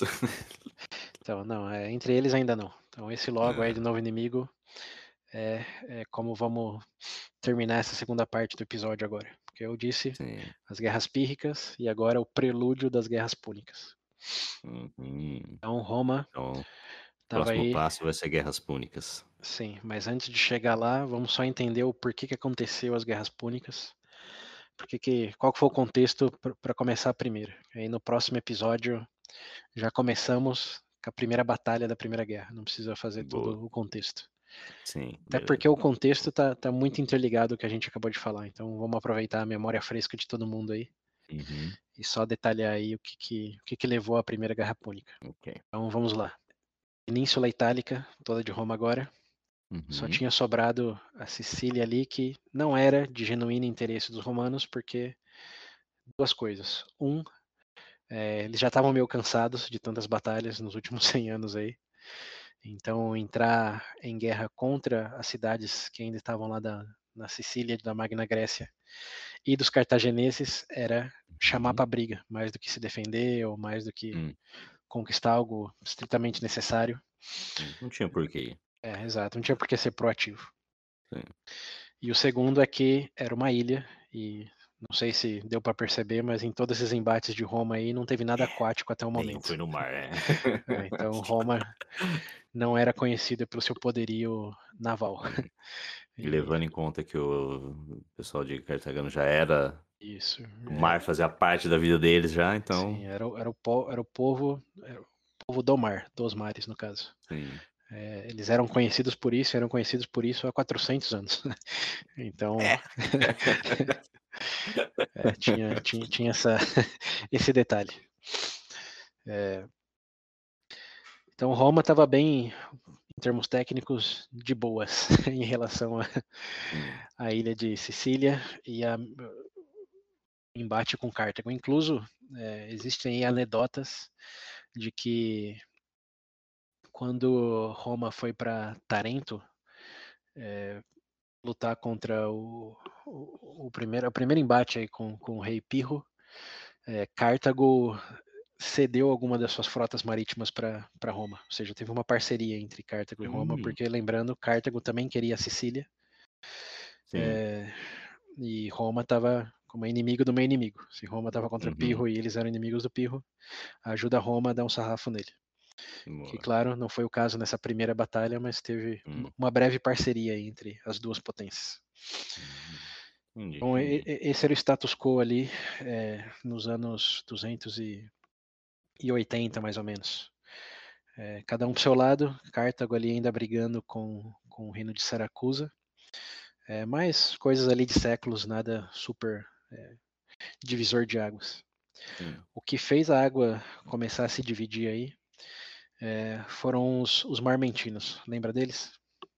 Marmentinos? É. Hum, não. Marmentinos eram os, os, mercenários que o rei de Saracusa tinha contratado lá de Capua. E, tá, tá. Para combater os cartagineses e conquistar toda a ilha para ele, mas não deu uhum. certo. Hum. E os marmentinos ficaram sem, é, sem trabalho, sem... E sem dinheiro. Sem dinheiro, é. é então, em 288, uhum. Os marmentinos é, decidiram visitar a cidade de Messana, fica ali perto de, de Siracusa, um pouco para o norte, é, pedindo abrigo. Basicamente falaram, ó, estamos aqui, não, não deu certo, somos homens viris, fortes, podemos ajudar vocês aqui na, na expansão e proteção da cidade é, podemos ficar aqui? Qual Messana disse, claro, hum, homens fortes, é, aqui, desde que vocês não façam muita ruaça, né, pode ficar. E imediatamente os marmentinos fizeram ruaça. Eles mataram Imaginei. todos os homens da cidade de Messana. Aí, boa. É, se abdicando, se abdicando não, se apoderando das suas casas, recursos e famílias. As mulheres e crianças, eles não mataram, é, basicamente ficaram como os novos pais de, das famílias de lá. Seu, é, bom. Você lembra do seu marido? Não existe mais, agora sou eu. Agora sou eu. Lembra do seu pai? Agora sou eu. É, no momento Among Us, os marmentinhos tomaram conta da cidade de Messana e ficaram bem de boa lá. Era uma cidade rica, com muitos recursos. É, claro, é, isso o rei de, de, Siracusa já tinha morrido nesse momento, mas é, com o passar dos anos aí, o ressentimento de que eles tinham feito foi aumentando. E em 264, 20 anos depois, a resistência de, de Siracusa começou a aumentar. Eles conseguiram reformar o, o exército ali, ter mais aliados e tinha suficiente homens para para ameaçar e recuperar a cidade de Messana, ameaçar os marmentinos e recuperar a cidade de Messana. Então esse, esse é o ano, 264. Eles passaram quase duas décadas ali bem de boas, mas é, eventualmente, como já era sabido, né, eles não iam ficar tão de boas ali, dado a consolidação de uma resistência. E é, tiveram duas ideias, na verdade uma ideia dividida em duas. Hum. Essa ideia foi Siracusa quer conquistar aqui, e como eles têm mais homens e agora suficientemente recursos, só nós mercenários não conseguiremos dar conta de, de derrotá-los. Então, para evitar a derrota, é, vamos chamar inimigo do inimigo. Siracusa, lembrando, uhum. era Magna Grécia. Sim. E quem queria a, a ilha de Sicília ali eram os cartagineses. Os, sim. Então, os marmentinos pediram ajuda pros cartagineses para lutar contra os, os, o povo de Siracusa. Hum. Eles mandaram uma carta e falaram: ó, é, Iremos defender nosso território, é, sabemos do interesse de vocês aqui na, na, ilha. Se vocês nos ajudarem, ajudamos vocês com, com a expansão aqui de algo que, por direito, sempre deveria ter sido de vocês. Como algo nessas linhas aí. Hum. Bem chupa-meia. Uhum. e os cartagineses aceitaram. Eles foram efetivamente para a ilha, lembrando Cartago tinha que cruzar o Mediterrâneo, mas ajudaram os, uh, os mermentinos e uma vez mitigada a ameaça aí do, do povo de Siracusa, eles decidiram que, na verdade, quem devia ficar com o lugar ali eram eles, não eram os marmentinos.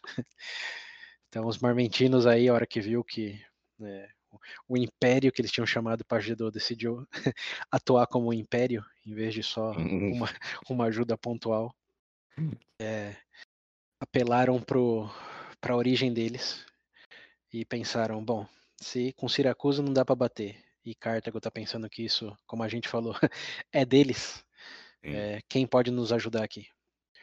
Chuta para quem eles mandaram uma carta pedindo ajuda. Deus lá vai Roma se meter de novo. Exato, mandaram uma cartinha para Roma falando, ó, nós somos da região de Capa, ou seja, somos italianos, estamos sendo oprimidos aqui por esse povo da Magna Grécia e agora pelo povo cartaginês e quer dominar um território que, por direito, lógico que eu estou parafraseando aqui, né? Uhum. por direito deveria ser da, dos italianos e não desses estrangeiros. Sim. Então mandaram esse. Depois de pedir ajuda para Cartago, mandaram pedir ajuda para Roma. Esses são os verdadeiros mercenários é, vira-casaca. Uhum. Mas quando essa carta chegou, Roma entrou num certo dilema. Porque aqui, ó, lembrando o timeline. 288 eles chegaram lá na cidade de Messana. E só em 264 que eles foram pedir ajuda para Cartago. Então ficaram meio de boa hum. ali por muito tempo. É, e nesse meio tempo, é, Roma tinha terminado de conquistar toda a península ali. E em uma dessas, dessas conquistas teve um caos em 271 é, ou seja, menos de 10 anos antes de receber esse pedido de ajuda, de que uma das cidades, justo na ponta da bota ali, lembrando, Sicília é uma ilha, de um lado da ilha tá, tá Messana, como que tá no litoral. Uhum. Do Sim. outro lado, mas já na Península Itálica, estava uma cidade chamada Régio, cidade de Régio, uhum. que alguns é, soldados aliados, não eram romanos romanos, decidiram capturar para eles mesmos. Como eles já eram da uhum. região ali, é, decidiram que agora que já não tinha o embate da Magna Grécia, que era a chance deles de, como aliados de Roma, fazer um forte ali e serem semi-independentes de Roma. Como é aliado, mas vai ser a cidade independente de Régio, não vai ser a cidade da República Romana de Régio. Hum. Isso foi em 271. E Roma, muito é, clementemente, é, viu nesse ato uma injúria, um desrespeito às ordens de Roma. E como lembramos né, do caso lá do, do Manlius e da birra Sim. contra os Samnitas, é, Roma não lida muito bem com esse tipo de, de rebeldia.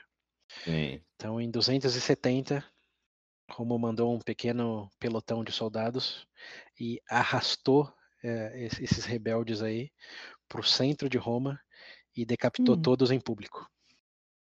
Aí, Dando um exemplo. É, falando, ó, se vocês querem se rebelar e tomar uma cidade para vocês, mesmo Roma dizendo não faça isso, tá aqui a consequência, decapitado em, pra, em, pra, em, praça pública. Então esse, esse evento tinha acontecido em 271, e Roma executou eles uhum. em 270. Em 264, ou seja, seis anos depois, chegou esse pedido de ajuda de mercenários de uma cidade que eles tinham sequestrado. É, então Roma aí teve um debate interno e surpreendentemente o Appius Claudius ainda estava vivo nesse momento. Tá, é, porra. É, ele estava cego. Ele ficou conhecido como Appius Claudius the Blind. Hum. E tá tão velho que tava cego já, né? Catarata. É. Pariu, velho. Mas ele é, ele teve um tomou um lado aí, enquanto que do outro lado, que eu falei que era um dilema, né? Então tem que ter dois lados. E do outro lado estava um descendente do, do Fábios Maximus. Lembra do Fábios Maximus? Uhum. O general que o filho do general que. Quer dizer, é, o filho, era o filho mesmo. É, que tinha. Nessa primeira birra aí foi quem ganhou a batalha lá e o, o Papyrus foi tentar executar ele, fugiram para Roma. Sim, sim. É esse cara aí, o que depois também foi essencial na, na vitória lá da, da Terceira Guerra, que com Uhum. o Dícios se abraçaram em vez de, diferente dos Cláudios, cuspir na Sim. cara porque era plebeu. Uhum. Então, de um lado estava a família dos Fábios e do outro lado estava a família dos Cláudios. Hum. Os Cláudios tinham bastante terras no sul da Itália e viram que eh, a desculpa para conseguir uma presença maior ali, para conseguir presença na, na Sicília, era boa. Eles alegaram que tudo bem que tinham, tinha um mar ali entre eles, mas era pouca, a distância era pouca, e efetivamente é pouca. Se colocar no Google Maps, você vê que é tipo 10 quilômetros só a travessia. Dá pra ir a nado. Acho, acho que dá. Não, não, não cheguei a googlear isso, mas acho que dá. E ele disse que se, se Cartago continuasse a dominar ali a região, de que era Cartago quem ia começar a ameaçar o- os romanos. Porque até aquele momento Saracusa estava ali, que tinha um tratado bem especial com Roma, e por isso que não tinha sucumbido ainda. É, mas os cartagineses era outra coisa, né? eles estavam no oeste da ilha, e se eles não fossem lá ajudar os mermentinos, eles iam estar na porta de Roma. Uhum. Então eu falo, ah, hum, isso é inevitável, então talvez melhor a gente aproveitar essa brecha e já chegar de surpresa lá, porque os cartagineses obviamente não sabiam desse pedido de ajuda para os marmentinos, que tinha acabado de ser ajudados por eles, né? Hum. Falou, vamos pegar eles de surpresa eh, e já começar a nossa presença ali na, na ilha. Enquanto que os Fábios, que tinham mais terras para o norte da Itália, eh, disseram que isso seria um ato totalmente hipócrita, porque é o que eles tinham feito em Régio lá em seis anos antes. Hum. E que agora eles vão lá ajudar mercenários, como que cadê a honra de Roma? Cadê eh, as virtudes pelas quais a República cresceu e se consolidou? Hum. E no final, nenhum lado nem o outro ganhou. O embate foi tão, foi tão grande que o Senado decidiu colocar isso para votação do público. Colocaram lá a Assembleia do pô. Povo. Falaram, vocês romanos que decidem o que, que, que, que Roma deve fazer. Ser hipócrita ou ser, é, do outra perspectiva, né, um pouco mais estratégica e pegar um, um inimigo no pulo do gato, já evitando maiores problemas no futuro. E os cidadãos escolheram a opção. Ah, foram atacar, né? Senão não tem história pra contar. Não, não- não te- não teria guerras púnicas, né? é, então. É. Os romanos decidiram, bora lá. É, eles tinham que escolher entre dois problemas: ser hipócrita ou ser possivelmente conquistado depois por Cartago. É, vezes é melhor hipocrisia, talvez. É, então, eles escolheram o, me- o- o menor problema. É, tá exato. Melhor viver, né? É, mas assim, era uma ameaça, né? Como eu disse, Roma Ah, não, sim. é, nunca mas- agressivamente conquistou nada, foi sempre na defensiva. Uhum. Mas essa defensiva, é, digamos, teórica, né? Como, ah, eu vou matar meu vizinho aqui porque eventualmente ele vai me matar, mesmo que não tenha representado ameaça Hum. nenhuma Hum. até É. o momento. Minority Report, eu tenho que evitar antes que aconteça. É, exato, eu sei que nem olhou torto pra mim ainda, mas toma uma facada no pescoço aqui porque um dia você vai olhar. É, eu sei que você vai, com certeza, eu sinto. Exato. E de certa forma, só pensando em termos aí um pouco mais estruturais, né? Você tem a maior potência do Mediterrâneo encostando na sua porta, enquanto você virou a maior potência da Península Itálica ali, que tá cheia dos recursos e tá cheia de bons pontos estratégicos ali para expandir o comércio. O que será que vai acontecer? Como Vai Tudo- bom, hein? é, vai tudo- bom. Tu- Tudo bem que não precisava ter sido nesse momento por essa razão, né? Mas Sim. é, é uma discussão de historiadores, né? Existem coisas inevitáveis. Hum, Quando você pega duas potências lado a lado, eventualmente pode naque- ser que. é, naquela época ainda, né? Que não tinha, Hum, não tinha ONU, não tinha arma nuclear para evitar a destruição completa, não tinha essas é, coisas. então, sim. Digamos que era mais do que provável que acontecesse.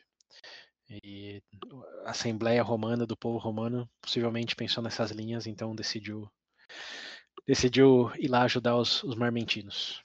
Ajudar os mercenários. É, ajudar os mercenários que Roubaram as famílias. é, não muito diferente das como que era a cidade lá do É, no começo, Sa- né? Sabri- o... Sabrinas, como que era? Eu não lembro da cidade, eu não lembro que eles invadiram também, mataram todo mundo, pegaram as Isso. mulheres, né? É, não É, mataram todo mundo, só chamaram pro festival, embebedaram todo mundo e pegaram Levaram as as- mulheres, verdade. Isso, é, isso, isso. Pode crer. É, Pelo menos não matou, né, Sabinas, essa é a palavra, Sabinas. O Sabinas. sequestro das Sabrinas, das Sabinas. Sabinas. É, então Roma já, já, tinha um, já tinha um pé aí no ok. Não concordamos quando é feito dentro de casa, mas quando tá fora de casa, dá, dá uma colher de chá. né? Dá, dá uma boa. colher de chá. Mas enfim, Roma aceitou então o pedido dos marmentinos e mandou um esquadrão para lá. É, e para surpresa geral de todos, Cartago efetivamente não estava esperando que os romanos chegassem. Hum. E quando o general que estava lá viu o que estava acontecendo, ele, sem saber o que fazer, preferiu evitar um confronto direto com Roma, porque, lembrando, Sim. eles sabiam que era a maior potência ali na região, Uhum. e deixou eles chegarem. E quando viu que os marmentinos eh, se aliaram a eles, que lembrando, eles não sabiam dessa, desse pedido, viu que as chances do esquadrão que estava ali já eram pequenas. Então o general ali foi voltou para Cartago para perguntar o que fazer, como não não Hum. entrou num embate direto com Roma. Sim, É, então Roma con- conquistou Messana ali com os marmentinos e começou, foi o primeiro, vamos pensar em Roma na cor vermelha. Foi Hum. o primeiro ponto vermelho na ilha de, de Sicília ali. Hum, tem.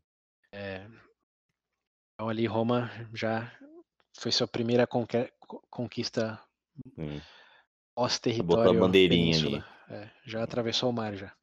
Já, é, agora é expansão.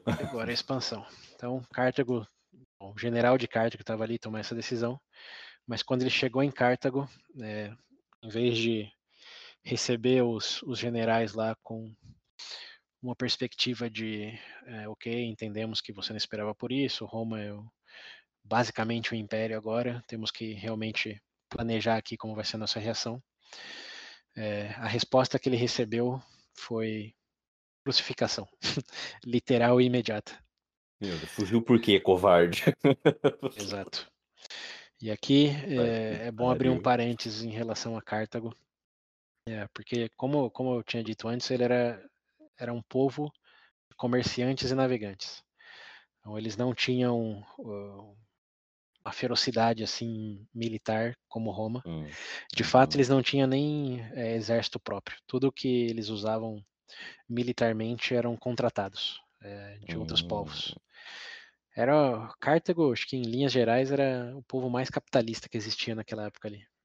Eles tinham tanto dinheiro que a estrutura política deles era basicamente é, eles tinham uma, uma estrutura de senado também, como não tinha rei, é, mas só participava do senado quem tinha dinheiro. Era tudo na, na Hum. base do money ali. Quanto mais dinheiro você Sim, tinha, sim. mai- maior poder político você tinha. Mas Hum. como era tudo concentrado em comércio, é, quem ganhava muito dinheiro e influência investia de volta disso, no comércio, Sim. não em, é, em poderio militar. Hum, Então, o equivalente ao cônsul deles, é, que tinha um nome lá, mas nem, eu esqueci nem, e não anotei. É, não era o cônsul, mas o equivalente ao cônsul deles, é, ele não tinha controle do, do exército, ele tinha controle só do, do senado, hum, dos, dos ministros.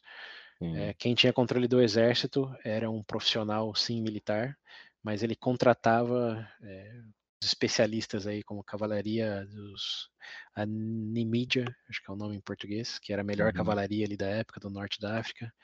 Contratava infantaria ah, do, sul da região ibérica ali, o que chamaríamos de espanhóis hoje, e arqueiros gregos. Tipo, Eles contratavam, era especialidade. Pegava o dinheiro e falava, Hum. você é bom no quê? Ok, tá contratado. Você é bom no quê? Aí sim, É. moderninho esse povo. Exato. Essa é a especialização aí. Hum. bem antes de Adam Smith, eles já estavam focados na especialização, especialização da, da forma de trabalho. E os únicos que eram reais cartagineses eram esses comandantes que, que contratavam é, o braço. Uhum. É, então, eles tinham essa, essa relação aí com o exército e era sempre uma questão mais de, de proteção do que de conquista, porque, de novo, era comércio o foco, não era é, glória por permanecer na, na terra deles. Uhum. Então, eles não é, premiavam soldados que, que, tinham grandes conquistas, né, porque não eram deles, eram de outros povos. E os generais que tinham suas conquistas também não eram promovidos a cônsules, como no caso de Roma, onde eram sempre as duas coisas. Né? O cônsul sempre era o general e vice-versa. Se alguém se destacasse em alguma campanha, a chance de virar cônsul, como a gente viu lá com Publius Dícios, era é virtualmente certa. Também o, o Corvus, lembra do Corvus? Valérios Corvus? Ah, de, Valérios, sim. É, depois que ele, ele matou o gaulês lá com, com o corvo no ombro, Virou uhum. cônsul aos 23 anos. Então, destaque militar era destaque político. Sim. Enquanto que em carta, em, carta, em, é, carta era, era, era separado. É. Então, eles não davam incentivo para agressividade, agressão militar, nem conquistas, mas sim puniam ferozmente quem falhasse nas suas obrigações de defender o território, uhum. o território deles. Então foi isso que aconteceu com o general aí da, da Messana, que estava ajudando lá, entre aspas, os mormentinos, e quando os romanos chegaram, ele voltou lá para Cartago e falou, e agora? E Cartago falou, agora você vai para a cruz. O que a gente faz agora? Bom, a gente faz, não sei, mas você. É. Foi literalmente crucificado. A história dele oh. acaba aí. Oh, mas aí, aí, também começa as guerras púnicas, que eu comentei porque púnico, não, né? Não. Não. Então é. Bom, púnico porque lembra que eu falei que eram os fenícios, que hum. os Cartago é a colônia dos antigos fenícios, e a palavra para fenício em latim era fonício, e o adjetivo era é, único, ou fúnico, PH. Hum. Hum, então, é, pela raiz latina dos fenícios, é, vira púnico. Tipo, hum. quem nasce em Salvador é soteropolitano. Hum. Tipo isso. ok, entendi. Você, você, você, nasce em Cartago, mas você é púnico. É púnico. É, você entendi. é púnico. É bom. É, então, é, guerras púnicas, porque os romanos chamavam os cartagineses de, de púnicos. De púnicos. Embora anacronicamente estamos falando cartagineses aqui, os romanos não usavam essa palavra, eram os, os púnicos. Então, é, quando voltou o general e foi crucificado, os cartagineses, os púnicos, falaram: agora Roma chamou para briga.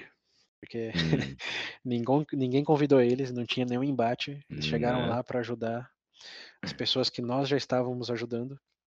Então, aí num, numa revertida russa, em vez de Roma falar então é violência, foi Cartago que falou. Né? Então é, é violência que vocês escolhem. É.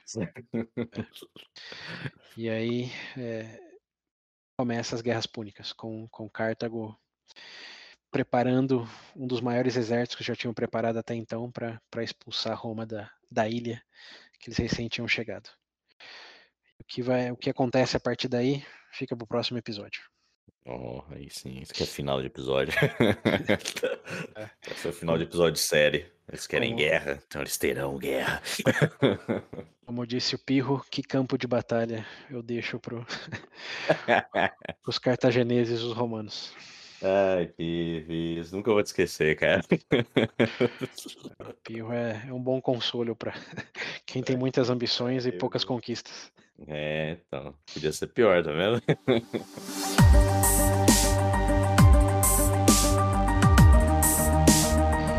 Chegamos já no, no momento divisor de águas e bota água nisso. Uhum. Onde o maior Literal, império. Água no meio. É, o maior império terrestre ali da Península Itálica vai começar o confronto aí com o maior império marítimo do Mediterrâneo. Aí sim, ó. Uhum. Começa, começa o, a Guerra Infinita. Guerra Infinita. Estamos, estamos no ano 264, lembrando. 264, ok. Uhum. 264. E se eu não estou enganado, A última são três guerras púnicas, né? Uma, dois, três. Se eu não me engano, a terceira termina só em 1900, não, 198. Então tem Nossa, meio século de guerra aí pela frente. Preparem-se. Três guerras de novo? Três Esse povo guerras. gosta de ficar. É, cara, é que a gente lembra quando a gente falou no VB retórica, que quando você divide em três, você gera uma expectativa narrativa melhor. Começo e meio e fim, Hum, cara. Aí, ó. Um, É. dois, três. Justo, justo, exato. Isso aí, Aí, ó. perfeito. Então, próximo capítulo, Primeira Guerra Púnica. Começa a Batalha dos Titãs. Aí sim, cara, vamos ver, vamos ver. Vai demorar muito pra chegar no endgame? no ultimato? É, veremos, sem spoilers por enquanto. Veremos. Hum, Mas é, come- começa a Guerra Infinita. tá bom. Tô ansioso para, para nossas próximas aventuras. E novos heróis. Que dessa vez não teve muitos heróis. Não sei se você notou, mas teve um Não, é, quase o anti-herói pelo aí que é o. Pirro. É, exato. Mas é, as guerras púnicas são marcadas por, por grandes generais. Generais, ok. Bom. Bom, então é isso, pessoal. Nos vemos aí no próximo, continuando a nossa, nossa saga. E como sempre, né? As referências estão aí, todos os links, que o César falou, é importante ver o- Os vídeos. os vídeos, principalmente para essa parte das batalhas aqui. Então, Uhum. confiram. Isso aí. E até a próxima. Yeah.